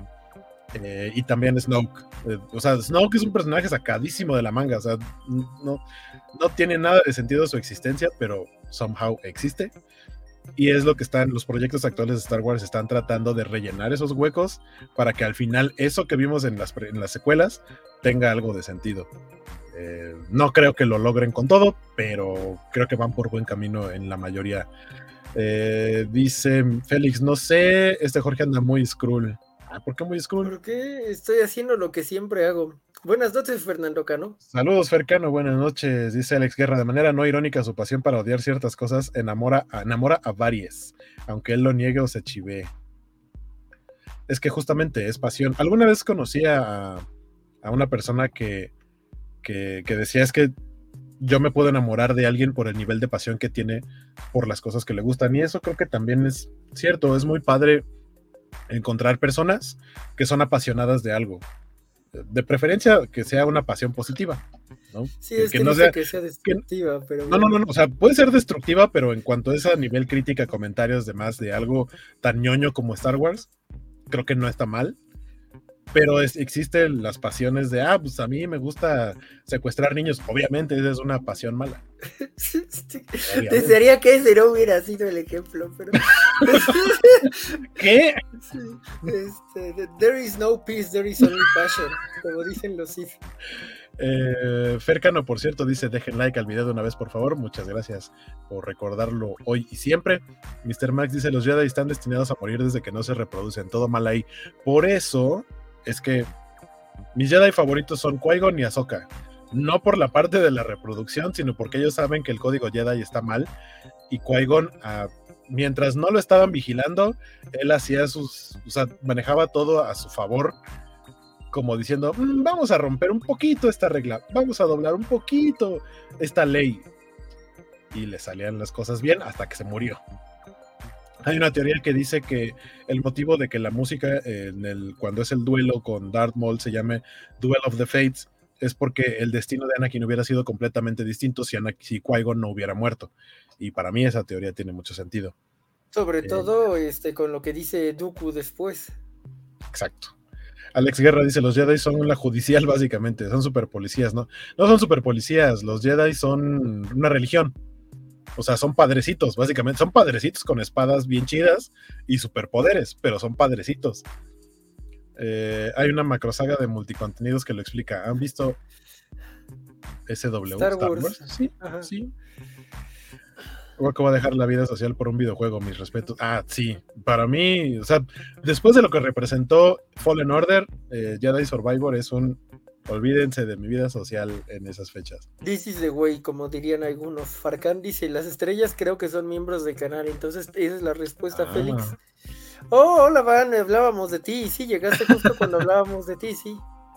De las teorías que tienes respecto al Jedi Survivor. Eh, dice Félix, pero ¿por qué roja? ¿Soy comunista acaso? No lo sé. No lo sé, tú dime. Félix Farzán, eh, Farfán Dice, pero ¿por qué roja soy? Ah, no es cierto. Dice Isaías, los Jedi no se reproducen para poder justificar el secuestro de niños. y Van dice, hola chicos, es que se supone que hola, hola. Esperemos que termine pronto, que sea una junta muy interesante, en caso de que no termine pronto. Productiva. ¿Qué dice Mr. Max? Que los libros y cómics también rellenan, pero los ignoran. Es que eh, con Star Wars tienes que elegir qué quieres, que, o sea, qué, qué, relleno quieres. Al menos ese, es el único camino que yo he encontrado para mí, yo quiero relleno de Mandalorian temporada 1 y 2. Bueno, Luke es Luke Skywalker y no la basura que, a pesar de que él siempre eligió a sus amigos, obliga a un bebé a no elegir a, su, alguien que quiere. Eso no es Luke Skywalker, pero a partir de ahí yo puedo elegir el universo extendido. Yo, a mí me gusta elegir Rogue One, pero también me gusta mucho el origen de la Alianza Rebelde en The Force Unleashed. Tú eliges el relleno. Ah, y hablando de relleno y de los libros de Aftermath, el, eh, el, eh, ¿cómo se llama? Eh, Fallen Stars o Lost Stars, es el relleno más bonito que se pueden imaginar. Y justo es relleno, es relleno, así de, métele un detalle aquí, acá, acá, acá. Y es muy hermoso. Y es, es de Disney. Todo lo que Jorge acaba de decir entra en el concepto de headcanon, que es perfectamente válido para cualquier fan. Tú eliges lo que quieres que sea el canon en tu cabeza. No, no tienes por qué forzarte a, ah, es que ya borraron esto, es que sigue existiendo si eso te gusta más que lo que ahora es el nuevo canon oficial, entre comillas, quédate con lo otro. Es el único modo en que he podido alcanzar la paz, o sea, sin eso no podría. Eh, Leo Riobo nos saluda desde Colombia eh, y gracias por vernos desde Colombia. Esperemos que este, no, no, no sonemos muy foráneos. Dice Mr. Max, pero ahora se ignora o cambia. Me. Don Félix saluda a Pan, qué bueno leerte acá en las cobochovisticias. Alex Guerra dice, neta no entiendo por qué les chifla tanto que Palpatine se clonara. No hay nada, no hay toda una película y tres series que hablan de clonación, entiendo que sale de la nada, pero tiene justificación. Sí, pero el punto es que para Palpatine, no, o sea, para el desarrollo de esa trilogía, no tiene sentido. Por eso es que y, y todo eso es culpa de Ryan Johnson que les mató al villano todo chafa que habían encontrado. Púdrete en el infierno, Johnson. Eh, Alberto Palomo dice Rey Skywalker, personaje favorito de Jorgito para odiar. No, eh, yo creo que odio más, o sea, odio más otros personajes, pero no la amo. O sea, no. El otro día me preguntaba un amigo, ¿no se te hace guapa? Y yo de no, nunca, jamás. Este, Jean Erso sí, mucho. Ella jamás, en la vida, nunca. A mí Eh, se me hace más guapa Jean Erso que Rey, pero, pero Rey sí se me hace guapa. No, no puedo, o sea, sí, sí me genera un bloqueo. Es como Brie Larson, sé que es muy guapa, pero en- Eh, lo jo- entiendo, sí, sí, sí, sí, sí entiendo ese concepto o esa, esa barrera. Jorge Arturo Aguilar López dice que mi odio me hace más fuerte. O por ejemplo, la actriz de Mary Marvel es guapa, pero al ser Mary Marvel es 20 veces más guapa. Agree. Félix dice que a Guaco le gusta que no sé qué dije. Ryutenshi dice, la idea de los clones de Palpatine no viene de Legends. Sí, de hecho sí. Eso, o sea, sí retomaron esa idea, pero en Legends está desarrollado y en las películas no. Alberto Palomo dice, yo no dejo el like, yo les dejo mi corazón. Ah, porque está en Facebook. Alex Guerra dice, a todo esto, si Qui-Gon y Ahsoka no seguían el código Jedi, podemos decir que ellos sí cocharon, no entre ellos, obvio. No sé, porque nunca, bueno, que yo sepa, no se le ha encontrado o se le ha aparecido en las historias a Qui-Gon una pareja. Y a Ahsoka creo que tampoco, pero lo vemos probable en Ahsoka. Por el- iba por ahí, ¿no? O sea, con eh, en la final de los, de Wars hay personajes que podría haber sido. Sí, tiene ahí un chavillo medio mamón, este, como político, que como que le guiña y ella también. Que al principio se llevan mal y después como que ya se andan haciendo ojitos. Pero según yo eso no fue para ningún lado, pero sí existe esa idea. El- y, y lo que decía también de lo del duelo de, de destinos, finalmente quien educa a Anakin es Obi-Wan y Obi-Wan sí tiene la tendencia de la, de la educación de Qui-Gon, pero se inclina más por, la, por seguir las reglas. Tan es así que nunca llega a ningún lado su relación con Satín, lo cual es uno de para mí una de las tragedias más grandes de Star Wars. Eh, Isaías dice entonces los Jedi son la Inquisición española. Eh, tal vez. Alberto Palomo dice, mamá me pegó porque cree, mi mamá me pegó porque cree que dije, ese es el güey. Ah, this is the way. No, no, no, era un asunto de Star Wars, señora. Aquí le enviamos saludos. Este, él no dice las cosas malas, solo yo digo las cosas malas. ¿Qué dice Mr. Max? Dice, es que no me vieron con Pokémon, ah, lo jugué hasta que me harté y pasará lo mismo con Zelda. Creemos que sí. ¿Y qué dice Alejandro Guerra? Si Waco se nos va a exiliar de la sociedad durante Jedi Survivor, ¿puedo ofrecerme para reemplazarlo en las noticias gamer? Es broma, pero si sí quieren, no es broma. La verdad no he hecho cuentas para saber en qué momento, o sea, qué semana toca que se estrene ese juego para ver si va a haber programa o no. Pero mi exilio seguramente va a ser de un fin de semana. O sea, no creo que entre semana vaya a jugar. Eh, Van dice gracias. Gracias a los saludos. Sí, por, por, por salud de Ran. El programa no sería el primero de mayo, sino el 8 eh, de mayo. Entonces, justo cuando el fin de semana que se estrena, creo que hay Kobayashi. De acuerdo Aparte- a una conteo muy provisional. Aparte, uno de mayo es este puente. si uno de mayo es puente, justo después del estreno de Jedi Survivor, es como si tuviera no solo dos, sino tres días de descanso para jugarlo.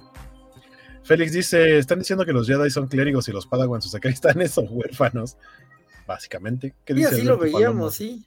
Dice, ¿qué prefieren, el relleno o el extendido? Todo suena albureable, ¿eh?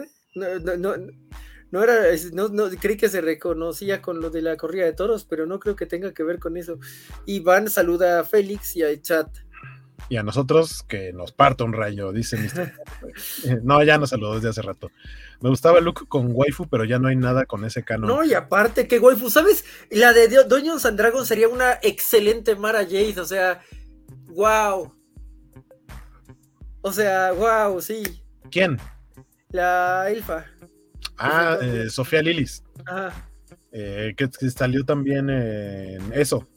Supongo, pero yo no veo películas de terror excepto las japonesas, güey. entonces no, no, yo nunca la había visto, o sea, yo, yo vi el póster Sí, y dije, Dios mío, es la primera actriz joven que se ve muy guapa, eh, que, que no sea Mary Marvel, y, y entonces ya, ya vi la película y está muy guapa, entonces si te la imaginas con un sable de luz.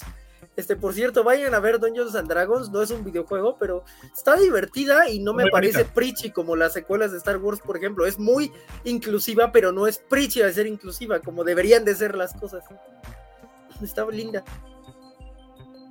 hay un dragón de, de, de- ¿cómo le ¿De llaman? piedra? Sí, ¿no? O sea, hay un No. dragón que era una fuente. No, no, el de piedra, no, el este de cuerpo diverso.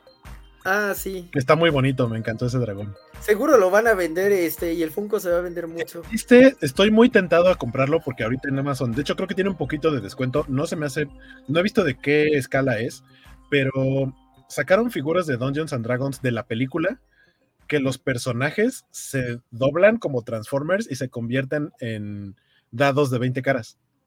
Y eh, uno de esos es ese dragón y estoy muy tentado a comprarlo. ¡Wow! No, pero insisto, no sé la escala, entonces eso es lo que me frena un poquito. Porque si se convierte en un dado y es un dado de este tamaño, quiere decir que el dragón es así. Y, y por el precio no sé si valga tanto la pena. Eh, dice Alex Guerra, Van, tú que eres muy fan de Ahsoka, ¿crees que haya tenido un romance por ahí entre todo lo que ha vivido? Leo Riobó dice, el universo expandido es hermoso, la cacería de Jedi es magnífica, poco explorada, el ómnibus que sacó Panini hace un año narra esa etapa, así como otro de Darth Vader es casado.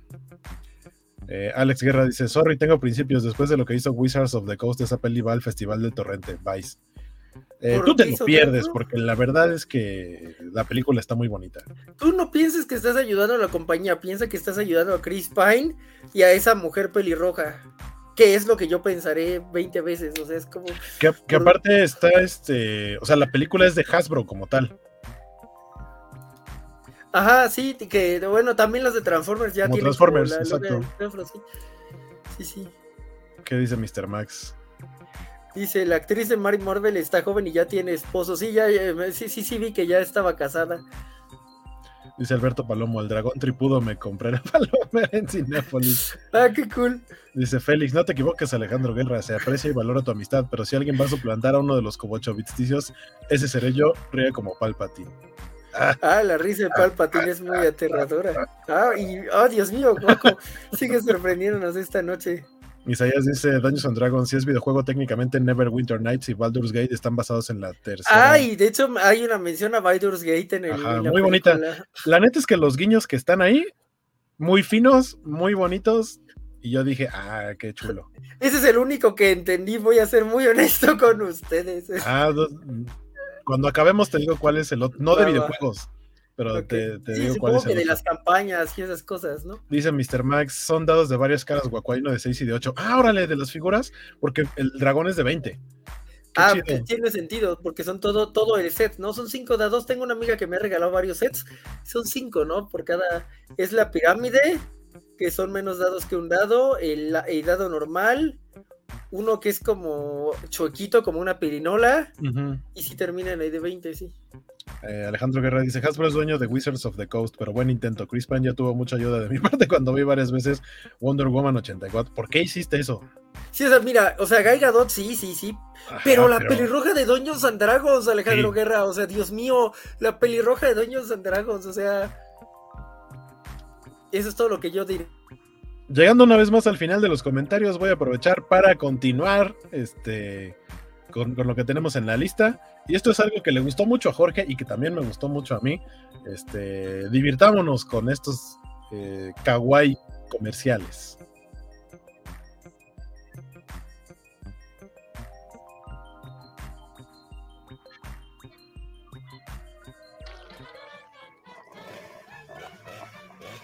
Son unos cortitos animados que hicieron al estilo eh, de, de animación muy vintage japonesa.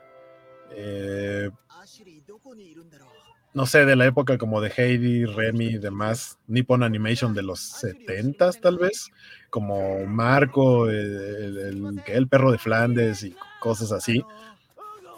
Pero están muy chistosos porque aparte eh, todo lo, toda la sangre la representan como arcoíris.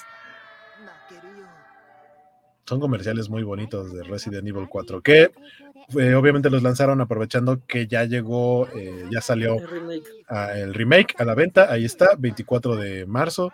Ya hay gente que está subiendo gameplays, están hablando maravillas del juego, de, de este remake. Eh, entonces, yo nomás jugué el demo de la versión original de GameCube. Este, pero, pero la verdad es que los, las animaciones están muy bonitas.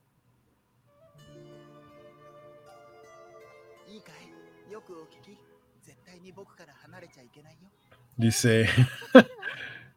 Ay, espérame. Está, dice Alberto Palomo. A uno se fue guaco a su exilio ya se están peleando por su lugar. Cálmense. Alex Guerra dice, oigan, un día quiero armar un programa en YouTube como el de Critical Role, donde juguemos Dungeons and Dragons. ¿Quién se apunta? Me falta todo. Desde Dungeon Master hasta plataforma y jugadores y saber jugar. Exacto, Yo- ese es el punto importante, ¿no? Yo no sé jugar. Yo tampoco, o sea, yo he jugado una vez porque alguien intentó enseñarme a jugar, pero, o sea, jugué un ratito y hice mi hojita y todo y me explicaron muy bien. Estaba yo en la universidad, pero como que el resto de los participantes no se animó a volverlo a hacer y por eso nunca más volvimos a jugar. Pero a mí me encantaría, o sea, sí, sí, sí soy de alguien que, que- que podría clavarse bastante en algo como Dungeons and Dragons.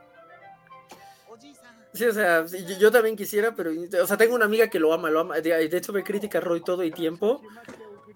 Y, y aún así, o sea, a pesar de que entiendo todo, no sé jugar. O es como, sí, ya sé que para qué es cada dado, ya, bla, bla, ya sé que es un critical. Y, y además todo lo, lo llevo siempre a Final Fantasy porque como que ahí tiene muchas cosas en parejo, desde el tipo de personaje hasta lo que es un critical y todo esto. Pero no, no sé jugar, entonces sí. Este, y Félix pregunta cuántos más, Peña, cuántas más, pero ¿de qué? Ahí sí, ¿de qué pasa? Los principios están overrated, dice Jorge Arturo.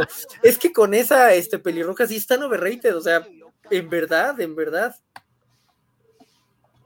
Y Mr. Max dice que tienes razón, que sí son de 20 dados, de 20 lados todos, que los prototipos eran diferentes. Bueno, ahí estuvieron los comercialitos de Resident, déjenme les pongo. cute. También este Gabriel, que es eh, la nueva integrante en la Kovacs Anime, los, eh, eh, los amó bastante. Entonces, sí, está, están recomendables. Y ahí si juegan Resident Evil 4, nos avisan qué les, qué les parece. Yo voy a ponerme a jugar Resident Evil 2 ahora. Hace rato decía lo que jugaba este Alejandro. Y yo acabo de terminar el Hitman 1. Ya saben que hace un año me terminé el 2. Y sigo creyendo que es la cosa más creativa del mundo. De pronto es difícil y, y quieres solo matar a todos, pero en ese breve momento en donde todo coincide para que puedas matar a alguien desde atrás de una ventana de un granero y te escondas en un bote de basura y no te vean, es muy hermoso. Dice Mr. Max, olvídalo, ya vi las que salieron y en efecto los hicieron de 20. Ah, me quedé. Es que yo creo que el hecho de que sean 20 caras facilita la opción de desdoblarlo y que sean como Transformers. Un dado de 6 caras, que es como el dado normal de cualquier juego de mesa, debe ser un poco más complicado eh, crear algo así. Eh, me quedé en que los prototipos de Hasbro Direct eran de diferentes caras. Ah, o sea que sí había, qué mala onda que le hicieron solo de 20. Eh, dice Artur que si es último aldeano dijo a la Bercia. No creo, estaban Pues hablan en español, o sea, eso es importante, o sea, los en teoría hablan en español, pero no deberían de decir eso, deberían de decir algo que sonara más como coño o algo así. Eh, Mr. Max dice, pero si se ven bien chidas, bien chidas las animaciones o las figuras. Las figuras, yo creo. Ah, sí se ven bien chidas. Dice Alberto Palomo, híjole, el abuelito y Heidi versión narcosatánica. Totalmente narcosatánico ese término adecuado, no tienes idea de qué tan, bueno, a menos que hayas jugado Resident Evil 4, sí, en ese caso sí, es, es un término muy adecuado. Y Mr. Max dice Dice que es básicamente Bakugan. Y después dice, esperemos que con esta película las figuras bajen de precio. Y yo creo que incluso van a subir. Yo, o sea, no veo que por, o sea, no veo que, que la película sea motivo para que las figuras bajen de precio. O sea, lo que, no suben, pero no van a bajar. lo que él estaba preguntando un poco, bueno, es que si la película va a fracasar, ¿no? ¿Tú cómo ves las, este, las, las probabilidades de la película? Digo, sin Yo no- aventarles spoilers a nadie. Yo no creo que vaya a fracasar porque de entrada, respecto a las primeras impresiones, que fue más o menos cuando yo la vi, que tiene como dos semanas, hasta como va ahorita, mañana es la primer, la premier, no, mañana no, el miércoles es la premier en Ciudad de México, pero, o sea, ya hubo como premiers porque hubo función hoy, si no me equivoco, hubo una la semana pasada, la Sí. primera que fue a la que yo fui, pero el miércoles va a ser en la que viene todo el cast, va a ser, si no me equivoco, en Plaza Universidad y demás. Eh, y tiene hasta el momento, o sea, ya después de este tiempo, tiene hasta el momento eh, críticas en Rotten de 91%, o sea, su, su estándar está bastante alto para críticos. Y yo creo que a la gente le va a gustar bastante. La neta, no creo que le vaya a ir mal a Dungeons and Dragons. Yo también eh, creo que, insisto, está muy llevadera y, estaría bonito que le comieran el mandado a Disney desde ahí, ¿no? O sea, con, una película bastante bien lograda en todo aspecto, que además cumple con lo que Disney dice cumplir, pero aquí lo hace como de una gran manera. Dice Isaías que el problema más grande de los juegos de rol es encontrar tiempo. Estoy totalmente Y de de acuerdo. Catán, Y de que, y que puedes dedicarle seis horas a Catán y de pronto alguien saca los Risk. puntos normales y ya ganó. A Félix se apunta para el experimento que dice Alejandro Guerra. Y tal vez, el, quizás el muchacho. Ok. Eh, Mr. Max dice como que hoy cerró la Nintendo eShop. Ah, sí, anunciaron que cerraba hoy la Nintendo eShop y por ahí vi que alguien puso un tweet o retuitearon más bien porque no era alguien que yo siguiera. Así de amable recordatorio de que su 3DS es bastante sencilla de, de ¿cómo se dice? Hackear. Hackear, piratear. Exacto. Se extrañan las noches de manqueo, dice Don Félix. Eh, Alberto Palomo dice: Yo tengo dos mazos de Magic de Dungeons and Dragons. Funcionan las mecánicas de los dados. Dungeons and Dragons está chido. ¿Qué dice Alex Guerra? Dice, pero ya les dije que sí la voy a ver, pero no en cines. Es raro que no vea una película que sea por mis principios. Vi el Snyder Cut por amor al Zeus. Ay, pero yo ay, ya vi el Snyder Cut ay, varias veces. De hecho, compré el Snyder Cut. ¿Vieron la feria anterior de los directores de cuál? ¿De Dungeons and Dragons? No. ¿Qué Alberto hicieron? Palomo dice: Ajá, ¿qué hicieron, Mr. Max? Alberto Palomo dice: Se nota que Jorgito le trae coraje a Disney. O sea, la- sí, o sea, le, le traigo coraje a Disney desde que ya era eh, Marvel de ellos y cambiaron a Terrence Howard por Don Cheadle y a Edward Norton por eh, ese sujeto. Mark Ruffalo. Eh, Exacto. eh, Entonces, solo ha crecido desde entonces. Disminuyó considerablemente cuando estrenaron Winter Soldier.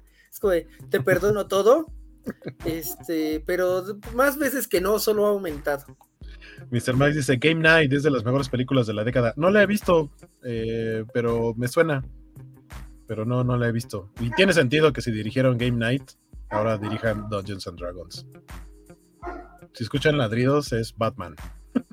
Interesante. Así se llama el perro de mis sobrinos. Oh, wow. Ellos lo nombraron. Ellos lo nombraron así. Es un gran nombre. Es muy chistoso porque eh, luego se escucha así como el ruido en la azotea y alguien que está aquí en la casa dicen, ay, ¿qué fue ese ruido? Y yo digo, es Batman.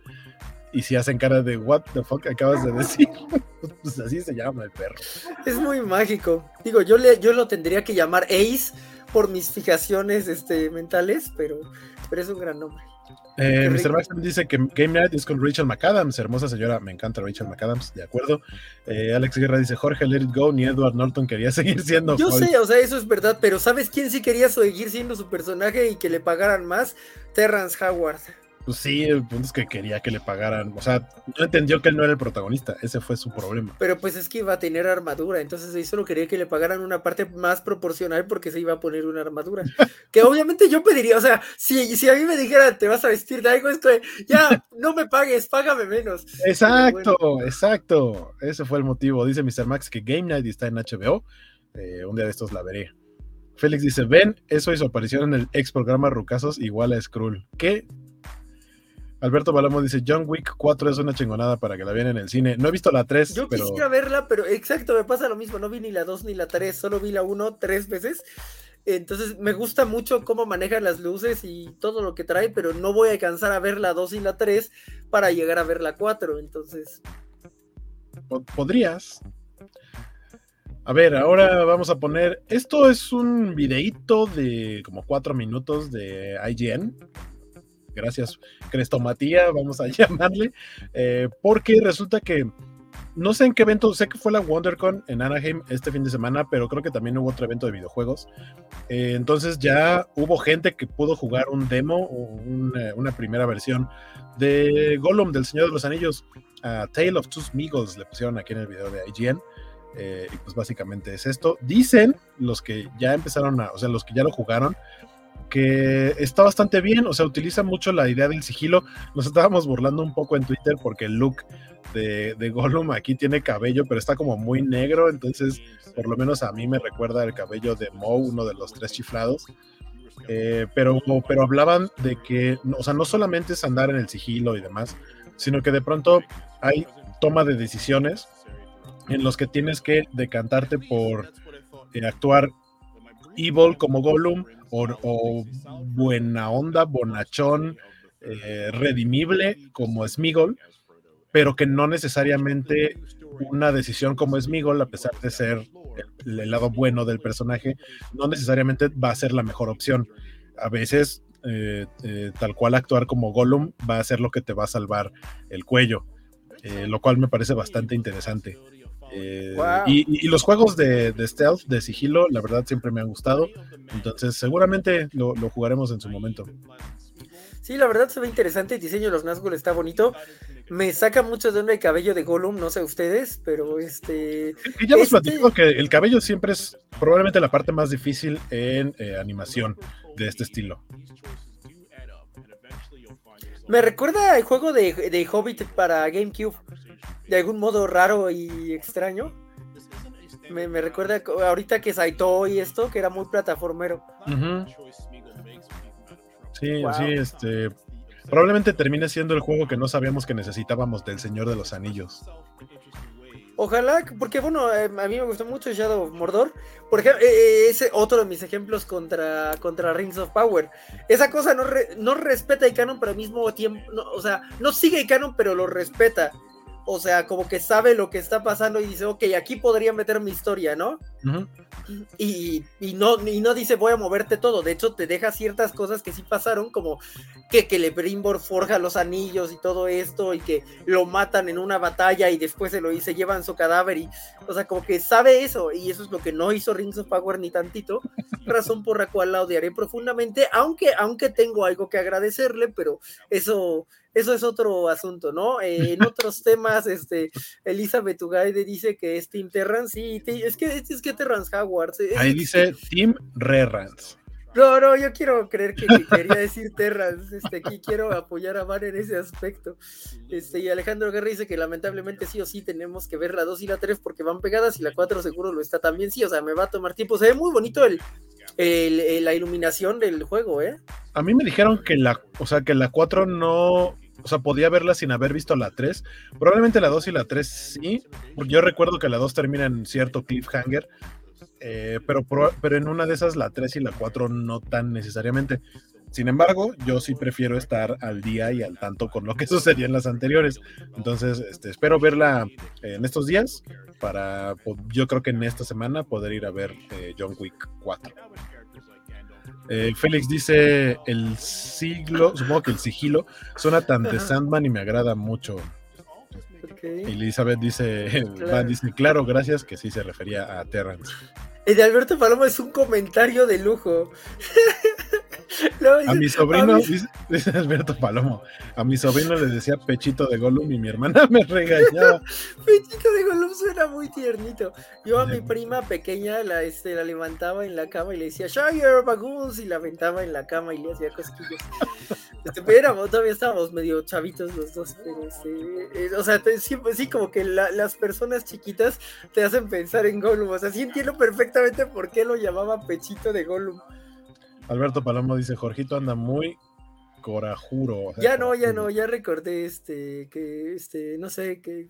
Pechito que- de Gollum lo hizo, lo hizo. Ajá, Pechito de Gollum es muy tiernito, exacto, sí, totalmente.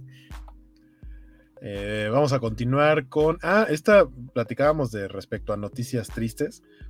Esta es una de esas eh, noticias tristes.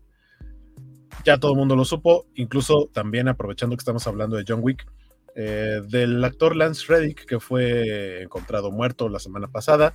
eh, desgraciadamente, tenía, si no me equivoco, 60 años. Eh, pero digamos que aquí lo que queremos mencionar, obviamente también recordarán lo relacionado a videojuegos, es que él daba voces, da la voz a este personaje en Destiny 2, jamás he jugado Destiny, ni el 1 ni el 2, pero por ahí leí una nota respecto a que el día anterior a su fallecimiento estuvo jugando Destiny un rato, porque no solo trabajaba para ello, no solo era eh, la voz del personaje, sino que también le gustaba jugar y entraba y pues, convivencia con la comunidad y demás, y justamente la comunidad le rinde un homenaje al haberse dado cuenta que su personaje estuvo jugando ahí un día anterior, pues es como que lo, lo visitan o visitan su avatar o algo así, es lo que entendí, eh, justo como para presentar respetos, ¿no? Creo que es también un momento ideal para recordar el famoso F en el chat, ¿no? Presentar los respetos para, para este actor que eh, decía ahorita relacionado a John Wick, que es eh, parte también del cast. Si hay, est- estoy viendo, hace rato leí notas que, que mencionaban que se espera que haya más películas de John Wick. Evidentemente ya no va a estar Lance Reddick. eh, pero, pero bueno, esto es noticia triste, pero, pero también es como de, ah, la, comunidad fue a darle una despedida simbólica. Sí, es como algo anti-FIFA en ese aspecto, ¿no? O sea, Exacto, bueno, anti-FIFA sí, en el sentido negativo de FIFA, porque de nuevo yo creo que los FIFAs a veces tienen cosas muy redimibles y son difíciles de jugar, sino como de, de término derogativo que se utiliza para el juego, ¿no? O sea, como que esta solidaridad con el personaje eh, es como bonito, esos ecos que quedan de ellos, ¿no? Eh, hay hasta historias de Reddit muy famosas y este, pues es un eco de un personaje que tal cual, o sea, jugaba, pero al mismo tiempo era la voz, así que es como un nivel por encima. Este Mr. Max dice, gracias The Last of Us por darnos tanto como de sigilo que serían los, ¿qué serían los videojuegos sin The Last of Us? Está siendo sarcástico porque hay gente que está diciendo que como el Resident Evil 4 ahora tiene partes de sigilo, que eso ya así siempre fue, pero es como de yo jugué Hitman, este, y Hitman desde 2000 tenía sigilo. Hola Semixli, ¿cómo estás? Buenas noches a todos, dice. Buenas noches a todos, dice Semixli. Buenas noches, Semixli, ¿cómo estás? Eh, Félix saludando a Semixli, eh, también diciendo, yo lo recuerdo por Fringe. Ah, es cierto, salía en la serie Fringe. Eh, Alex Guerra dice hola Semixli y después, y el pobre Mr. Max nunca obtuvo contexto sobre el caso de, de Scarlett Camberos. ¿Qué? No, sí, guaco, dito de contexto, ¿qué no?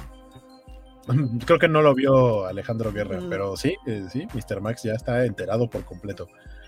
Eh, pues bueno, eso es eh, la nota con lo de Lance Reddick y Destiny 2. Eh, ahora, esta es la nota con la que despertamos hoy.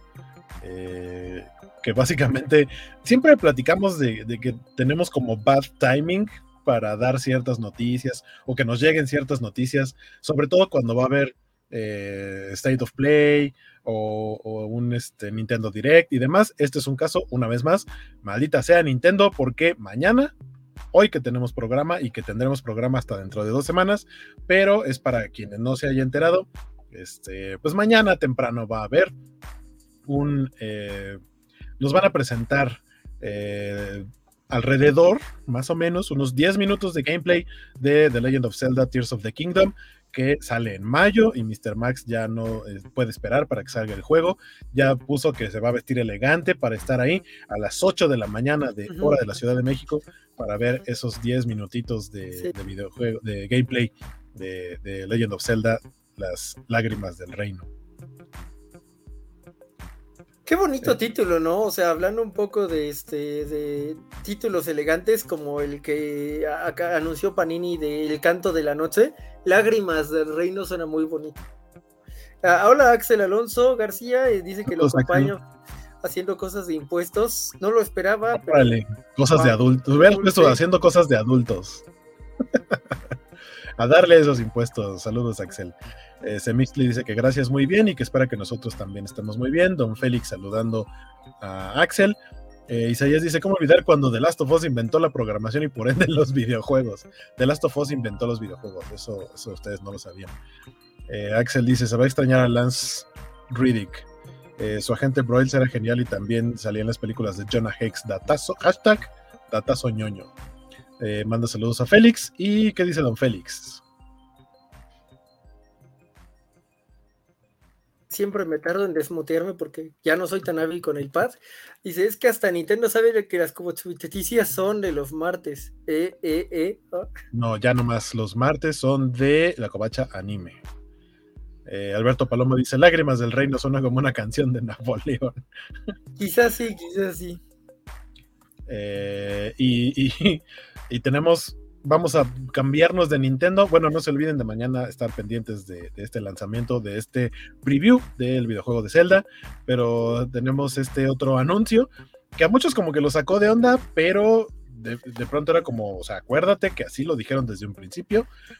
Eh, Multiversus no estaba, o sea, Multiversus estaba en fase beta. Todo lo que se ha jugado hasta el momento de Multiversus era una fase beta y básicamente hoy salieron a decir, gracias por el apoyo muchachos, el 25 de junio vamos a cerrar los servidores de Multiversus para regresar a principios de 2024. Porque sí, al parecer mucha gente creía que Multiversus ya había sido lanzado, o sea, sí se lanzó, pero una versión beta, no era una versión final del videojuego. Entonces, básicamente lo que hicieron fue darle un chorro de tiempo, porque eso fue lo que hicieron, darle un chorro de tiempo para que la gente pudiera jugar, usarlo y dar eh, feedback, dar comentarios respecto a mejoras, cambios y demás. Lo que entiendo es que todo lo que sea que hayan avanzado quienes jugaron Multiversus va a seguir ahí, solo no lo van a poder jugar de junio a de junio de este año a principios del siguiente. Entonces, eh, pues bueno, va a cerrar los servidores y prometen regresar más fuertes y ahora sí con el lanzamiento en serio de Multiversus.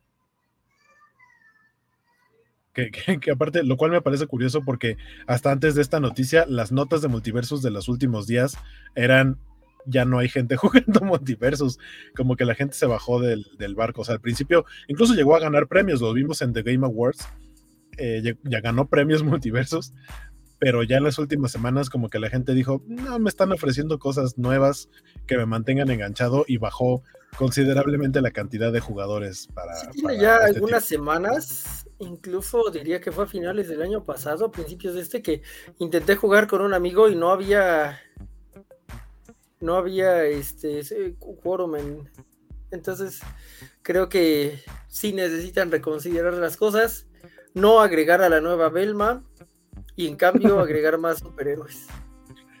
Dice Félix Farfán, eh, Lágrimas del Reino by Los Ángeles Azules, así lo leí yo. Hay que pensar en cómo sería la canción. Seguro, o sea, eso sería muy mágico que alguien produjera la canción, pero que tuviera la- eh, una letra relacionada al amor trágico de, de- de Zelda y Link. Seguro se volvería viral en TikTok. Alberto Palomo dice, mucha gente se enoja, eh, enojada porque no había personajes del Señor de los Anillos y de Matrix. Y Yo creo que-. Yo creo que va a explotar, o sea, sí va a explotar esas franquicias en algún momento.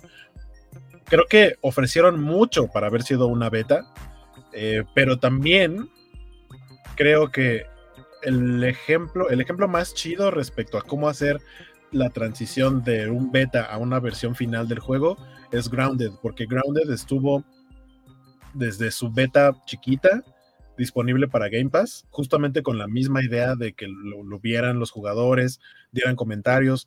Yo jugué Grounded, digamos que la parte de la historia, hasta donde llegaba cuando era la, la beta. Y tardaron un rato, de hecho tardaron como dos o tres, prácticamente toda la pandemia tardó Grounded en convertirse ya en un juego eh, completo, en ya desbloquear áreas y agregarles más cosas y demás. Lo fueron haciendo poco a poco y de hecho lo siguen haciendo actualmente, pero actualmente ya es el juego completo, pero nunca tuvieron un momento en el que cerraran los servidores. Siempre, siempre pudiste jugar la versión beta y simplemente en algún momento dijeron, la siguiente actualización ya es la versión final del juego.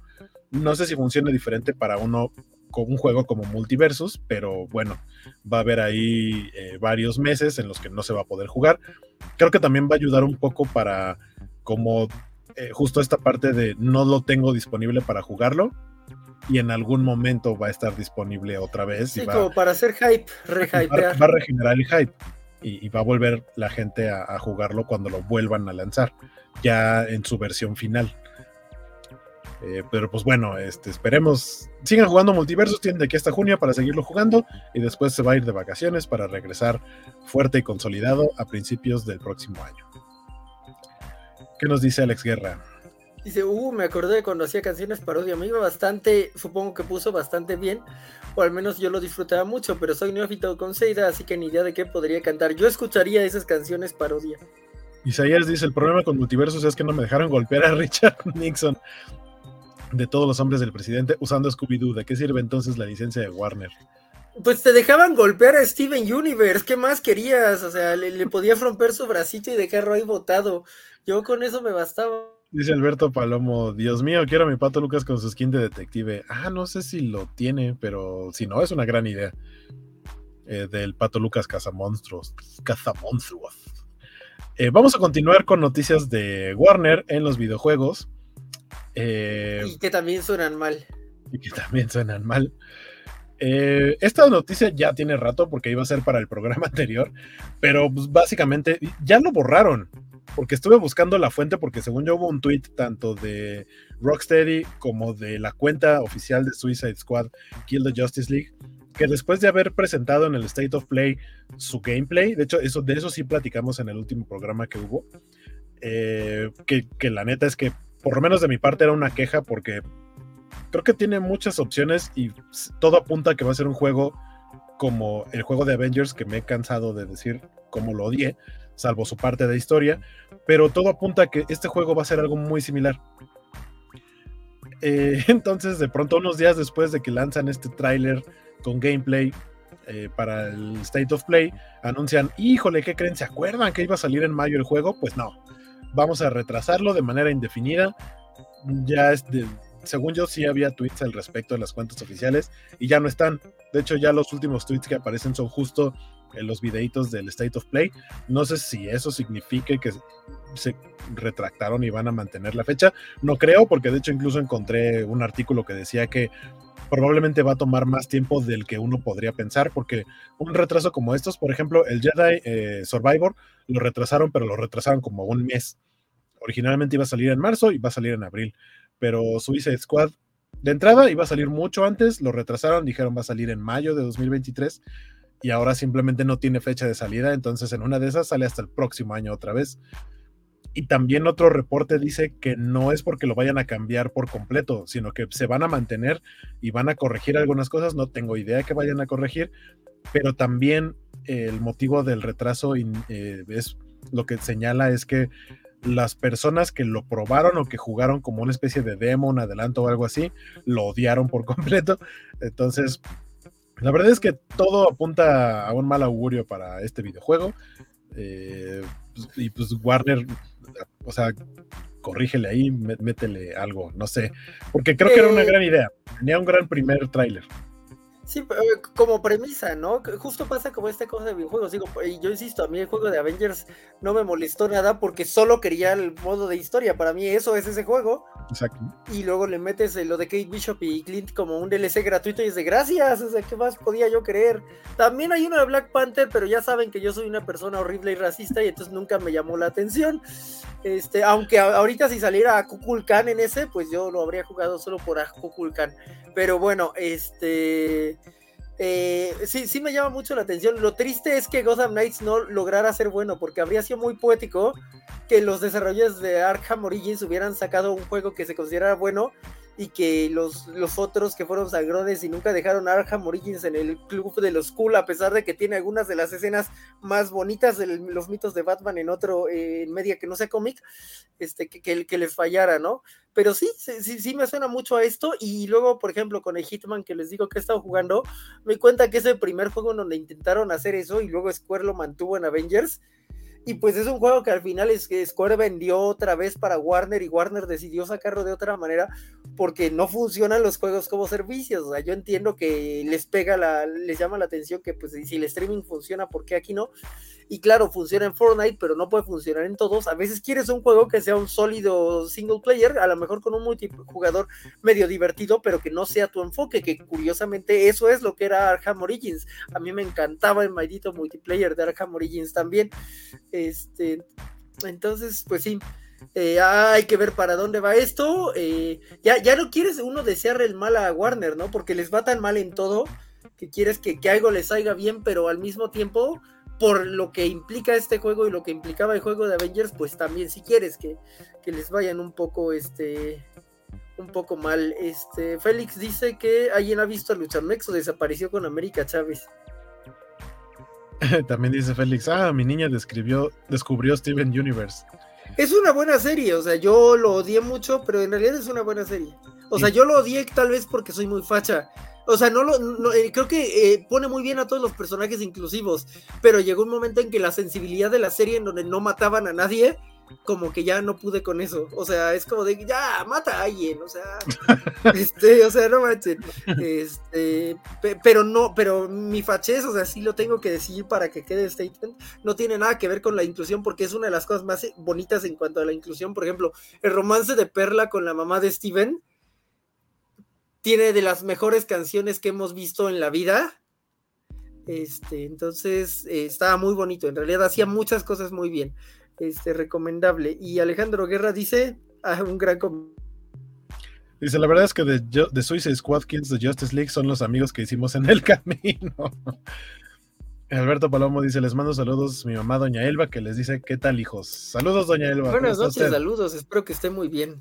Mr. Max dice, la Wonder Woman de ese juego se ve muy bien con raíces Ah, eso griegas". es verdad, eso es verdad, es una chulada. también. Eh, También Eso, es- eso un buen diseño, eso es un buen diseño. Y además, eso es un buen diseño que te habla de, las, los diferentes niveles de blanquitud que se les olvidan. O sea, luego eso es como, vamos a ser inclusivos, ah, haz a Jet negro, ¿no? Es como de, ¿y por qué no brasileño? ¿Y por qué no este marroquí? O sea, hay, hay tantas opciones que aún así Jet es lo mejor de Cabo Muy Vivo, pero mi punto es como que mm, Netflix tiene como dos estándares, o sea, también es así como de, ah, ¿y por qué no hiciste a Jill Valentine, este, nativa americana, como a Chris Redfield? No sé, o sea, como que no, no, no tienen tabulador, y eso es algo muy bonito con esta Wonder Woman, que te demuestra que, pues, se puede ser blanca, o sea, es teóricamente blanca, porque así eran los gringos, pero no es blanca en el nivel en que otros la ven blanca, ¿no?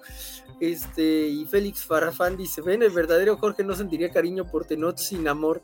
Ven, pero pues ese es el único rescatable de esa película. O sea, ni quieres que maten a Riri tres veces. O sea, ¿qué, qué, qué, qué- hay en ello? Yo sabía que Es- tú ibas a estar de acuerdo con la idea de Namor, de así de, la neta yo quiero que maten a esa morra porque va a hacer que descubran mi pueblo. O sea, si tiene sentido lo que está diciendo, o sea, entiendo que no está bien matar gente y que el- el- a final de cuentas la misión de los héroes en el extremo que están siempre los héroes de Marvel o por lo menos en el MCU es proteger a toda costa cualquier vida. Pero lo que dice Namor tiene sentido porque él está protegiendo a su pueblo. Sí. Sí, sí, o sea, es que al final de cuentas, o sea, si Black Panther tiene un problema, es el mismo problema que tiene Avatar. Eh, a Kukulkan se come todo, o sea, eh, ¿qué, es lo que pasa con Zuko? O sea, cuando, Zuko es 30 veces eh, más que Ang, entonces, como de, púdrete Ang, muérete en la segunda temporada y dame una temporada de puro Zuko y no tengo pleito. Eso mismo pasa aquí, es yo quiero que gane a Kukulkan, o sea, Shuri, ¿qué? ¿No? Este, Alberto Palomo me pregunta si no me gustan los personajes prietos, nomás los morenos. No, sí me gustan, pero pues tampoco es como que, ah, ¿qué, qué jugamos? Este, a Kate Bishop y este, en el presente y a Clint Barton en el universo de, este, de Old Man Logan o Wakanda. No, pues obviamente con Kate Bishop y Clint Barton, o sea. Félix, Félix ahí poniendo entre comillas la frase que acaba de decir Jorge hace rato, así de que quiere que desvivan a alguien. Isaías también poniéndola diciendo nota mental, no dejar que Jorge escriba mucho para niños. Sí, sí, sí, sí pasaría, sí pasaría. Esa es una buena nota mental. Alberto Palomo dice Steven Universe, yo lo odié, espero los personajes de un show más. Y Nunca he visto- probablemente salgan. Nunca he visto un show más, eh, pero el de Steven Universe creo que nada más vi la primera temporada y me gustó mucho. O sea, yo odiaba, lo odiaba antes, era como, como que me repelía, sobre todo un poco por. Creo que es de esas series que tienen un fandom no, no tóxico, porque creo que no es tóxico, pero sí es muy sí agresivo. tóxico. No, sí, sí, sí es tóxico. O sea, Pero- sí dibujaban a una, por ejemplo, dibujaron a Rose, una asiática, como la dibujó, y le dijeron así, está muy delgada, ¿cómo te atreves Ah, a no bueno, ponerla gorda sí, sí, como sí. es? Y le empezaron a joder así durante días y así. Pero, pero eso, es- son muy agresivos. Son muy agresivos como defendiendo lo que les gusta y en este caso es la serie y sus personajes. Y si alguien hace algo que está fuera de lo que para ellos es el personaje, se vuelven loquitos. Era, era como muy pushy. Eh, eso es lo que no me gustaba. Pero terminé viéndola en algún momento y me gustó la primera temporada y después ya no vi lo demás. Yo me quedé Eh, en la tercera, me acuerdo perfectamente y que me quedé en un episodio en donde hacen una parodia de los Looney Tunes, que en teoría no es un mal episodio, y luego se fusiona con la gema más ah, X de todas, y ahí fue de, ah, ya, esto va muy lento, vámonos. Y no, eh, vi como medio episodio después de que habían capturado al papá y lo falva, pero ya no, no, no logré volver, no logré volver, y iba así de que me gustaban las canciones, me sé como cinco canciones y así, y, pe- pero fue un corte muy brutal, y no sé por qué no pude desde ahí. Y Ritenshi dice que el fandom de One Piece, supongo, es muy tóxico el fandom de One Piece. Mr. Max dice que un show más es lo mejor de Cartoon Network últimamente. La neta es que un show más es uno de esos shows, una de esas caricaturas con las que no he conectado porque no me gusta su estilo gráfico. Tan sorry. Seguramente está muy bueno, Sí. pero no soy fan de su estilo gráfico. Isaías dice: En las dos de Black Panther he apoyado a los villanos y sostengo que no hicieron nada malo, en especial Killmonger. Eh, Alberto Palomo diciendo: Guaco, un show más es que captura para los tíos. Ah, supongo que qué captura era una serie de los tíos, o no. Eh, llegamos a la última nota del programa, casi a punto de llegar a las dos horas de show. Eh, pues es esto. platicaba hace rato con Jorge y, y sí, la frase que me dijo cuando estábamos hablando de estas noticias es un pobre E3. eh, porque de entrada sabemos que no va a estar en, en la E3 de este año presencial, aparte Xbox, eh, Nintendo, bueno, Microsoft, Nintendo, ni Sony con PlayStation no van a estar ninguna de las tres. Es como de, ok, entonces solo vas a tener desarrolladores, pero los desarrolladores también se están cayendo y el, por lo menos el de hoy fue Ubisoft que dijo, voy a tener yo mi propio evento, no voy a estar en la, en la E3. eh, va a tener su propio evento que es el Ubisoft, Forward Live el 12 de junio y va a ser en Los Ángeles.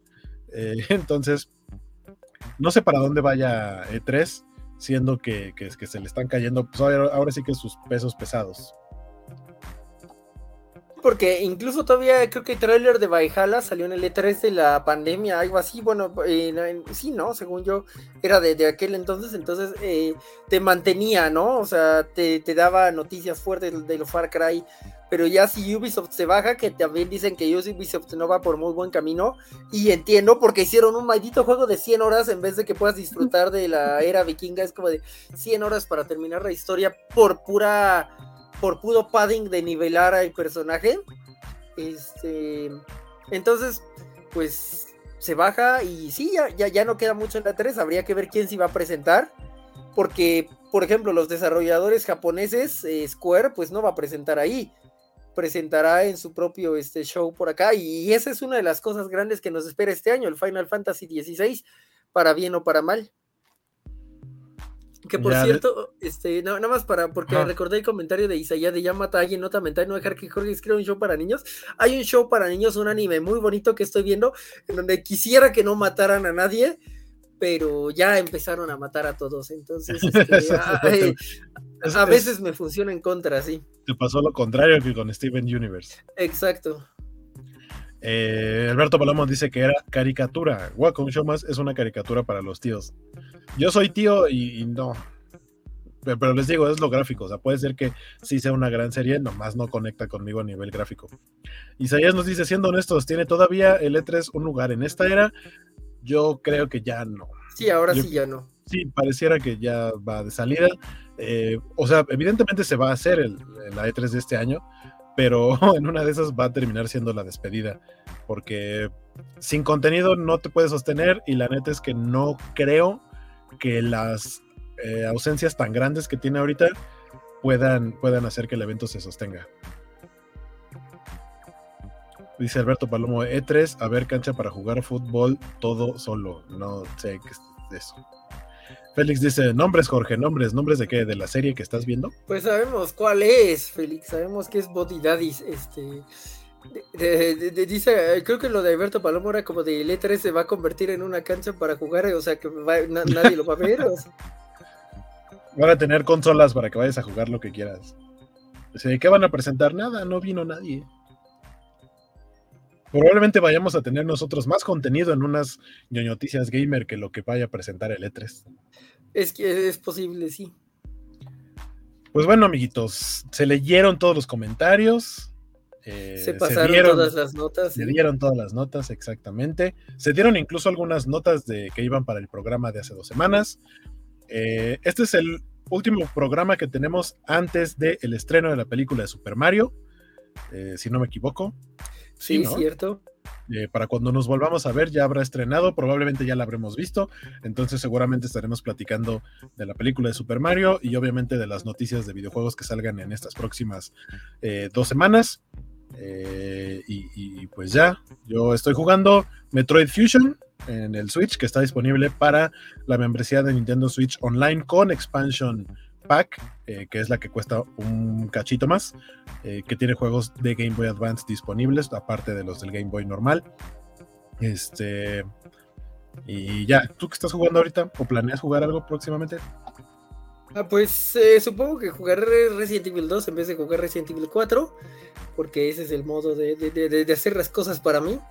Y estoy viendo si me animo por el Gollum en, en día uno, día uno. porque llama, llama, llama, la atención poderosamente. Sí, obviamente yo el siguiente juego que tengo en la lista es el Star Wars, luego Zelda y probablemente después Gollum, pero, pero ya estaremos viendo. Este, dice Félix, ay mi cocoro. Alberto Palomo dice, yo soy malvado, le puse a mi sobrina Remy y lloró y lloró. ¿Que ¿Por qué haces eso? Mr. Max dice, yo ando jugando Octopath Traveler 1 y me compré el 2 solo porque no tengo autocontrol. Porque perdí el control de mi vida. Me imagino a Mr. Max jugando Octopath Traveler a las 3 de la mañana y alguien llega a preguntarle, Mr. Max, ¿por qué juegas Octopath Traveler a las 3 de la mañana? Porque perdí el control de mi vida. Pues Alberto Palomo, Jorgito quiere ver el pechito de Gollum. ¿Qué? No. En día 1 aparte. Ajá. Mr. Max dice que es el primer RPG que le gusta. Órale. Wow. Hay bastantes RPGs muy buenos, diría yo. Eh, dice, y tengo la preventa japonesa de Zelda. Ah, sí, pues justo mi duda era, dice, gracias, Guaco. Mi duda era porque yo vi que estaba tratando Mr. Max de encontrarla por todos lados y en Amazon de pronto soltaron, duró como cinco minutos o menos. Luego volvieron a soltar y duró todavía menos. Y ya no volvieron a poner más en Amazon México, me refiero. Eh, por ahí consultó con, con Ant, la señorita Melona, a quien le mandamos un saludo porque ella trabaja en una tienda de videojuegos y justo cuando le preguntó le dijo, si me hubieras preguntado hace un par de semanas, ahorita ya está agotadísima esa preventa, pero yo vi que la pusieron en, la, en, el Amazon de Japón y pues se puede pedir desde allá, entonces creo que sí aprovechó Mr. Max, así que su Zelda va a llegar desde Japón, pero es la, la edición especial, la edición de coleccionista, entonces enhorabuena y eh, de nada Mr. Max, qué chido. Ahí cuando te llegue, pues ahí unas fotitos o algo para que nos cuentes qué tal está esa, esa edición. Eh, pues vámonos ahora con. A ver, espérame, cambio de lado. Ahí está. Eh, ahí está. Tus redes, noticias, algo que quieres decir. Ya nos vamos a dormir. Pues mañana nos veremos en este en el programa de anime, que ya saben, hay Watch Party, entonces empieza un poco más temprano. Eh, me pueden seguir en Grive03 en Twitter o en JGrive03 en, este, en Instagram y en TikTok, que ahí va este, creciendo poco a poco. También pueden seguir a Fanfilm en YouTube si es que nos están viendo en YouTube, donde a veces tengo ideas locas como lo de hacer un funeral a Chabelo 10 años antes de que muriera, este, de, de, pero de una manera heroica. Eh, y, y, pues son las pequeñas este, eh, ideas que eventualmente deben de valer algo, pero eh, cuando no hay reseñas, ha sido un gusto poder estar con Guaco por primera vez en un mes, porque eh, tristemente hace, hace 15 días tuve, tuve, un problemilla y esa fue la razón por la cual no tuvimos problemas. Este, put the blame on me. Este, y pues a ver qué, a ver qué noticias tenemos para la siguiente vez. Esperemos que algo muy cool. Eh, esperemos que noticias eh, di divertidas y, y, no tan este, bajoneadoras como los retrasos o la, o la muerte de este voice actor como en esta ocasión, ¿no? Ah, also fue muy cool poder hablar de Chabelo durante buena parte del programa. de, de, debería estar en la, en la ventanilla, así como de. Fue como, como, fue como una cuarta parte del programa. Así es, así es. De como chaviticias, así de muerte de Chabelo este, y otras notas de juego. Eh, muchas gracias, Jorge. Nos dice. Espérame. Ahí está. Nos dice Félix, esperen, Mr. Max es japonés. No, japonés es la preventa, o sea, de dónde consiguió la preventa para el juego de, de, edición de coleccionista de Legend of Zelda Tears of the Kingdom. Alberto Palomo nos dice, esta mañana va a estar buena la plática de Mario Bros. la película. Sí, les decía, el próximo programa. Seguramente ya habremos visto la película. Y Ryutenshi nos dice, hasta la próxima. Este, ahora ahora voy yo. A mí me encuentran como Skywaco, eh, principalmente en Twitter y en Instagram. Ahí estamos platicando. Este dice Isaías como Chovit Sagas Chabelo, porque todo con Che. No, ese era Chespirito. Eh, y pues ya eh, nos vemos. Nos vemos el jueves para la covacharla de Star Wars de eh, El Mandaloriano. Que ya vamos a la mitad de la temporada, qué rápido pasa el tiempo. Eh, y obviamente saben que el nuevo formato de las, de las noticias, de las covacharlas, es que platicamos de la, saga, la serie principal y luego le damos espacio a otras series que estamos viendo, como The Bad Batch, eh, como Ted Lasso, que está fantástica. Eh, por ahí hablaron de la semana pasada de Picard, este, no, no me acuerdo qué otras series mencionaron, pero, pero básicamente es eso. Nos vemos el jueves. Creo que falta que se anuncie si vamos a cambiar de horario. Creo que no. Vamos a seguir 10 de la noche porque, pues, recordemos que en la Ciudad de México, bueno, en México, se eliminó el horario de verano, pero en España sí cambian de horario. Sin embargo, creo que no hay, o sea, no le modifica nada en tiempo a las gemelas. Entonces creo que seguimos estando a las 10 de la noche, eh, hora de la Ciudad de México. solo que en España creo que van a ser las 6 de la mañana. Eh, pero bueno, nos vemos a, nos vemos a, esa hora. Dice, eh, dice Arthur, eh, bye, buenas noches, descansen. Félix dice a sobrevivir 15 con The World's, son The World's Finest. Y Mr. Max dice, salió Perry Mason. Sí, de hecho sí, también hablaban de Perry Mason, creo que habló de ella Francisco el jueves pasado. Y, y- ah, sin The World's Finest, dice Félix. Sobrevivir 15 días sin The World's Finest. Muchas gracias por andar por acá, por estarnos viendo, por estarnos escuchando, a toda la gente que nos escucha también en podcast. Muchas gracias. Normalmente, digo, más bien siempre se me va. Muchas gracias a Don Spider Games, que es quien nos ayuda con la parte de la producción para convertir esto en podcast. Eh, nos estamos Sí. viendo, escuchando Nos después. vemos, sí, en abril. Vámonos a, a descansar. Cierto, nos vemos en abril el mes de cumpleaños. Ok, bien. Bye entonces. Eh, bye, descansen.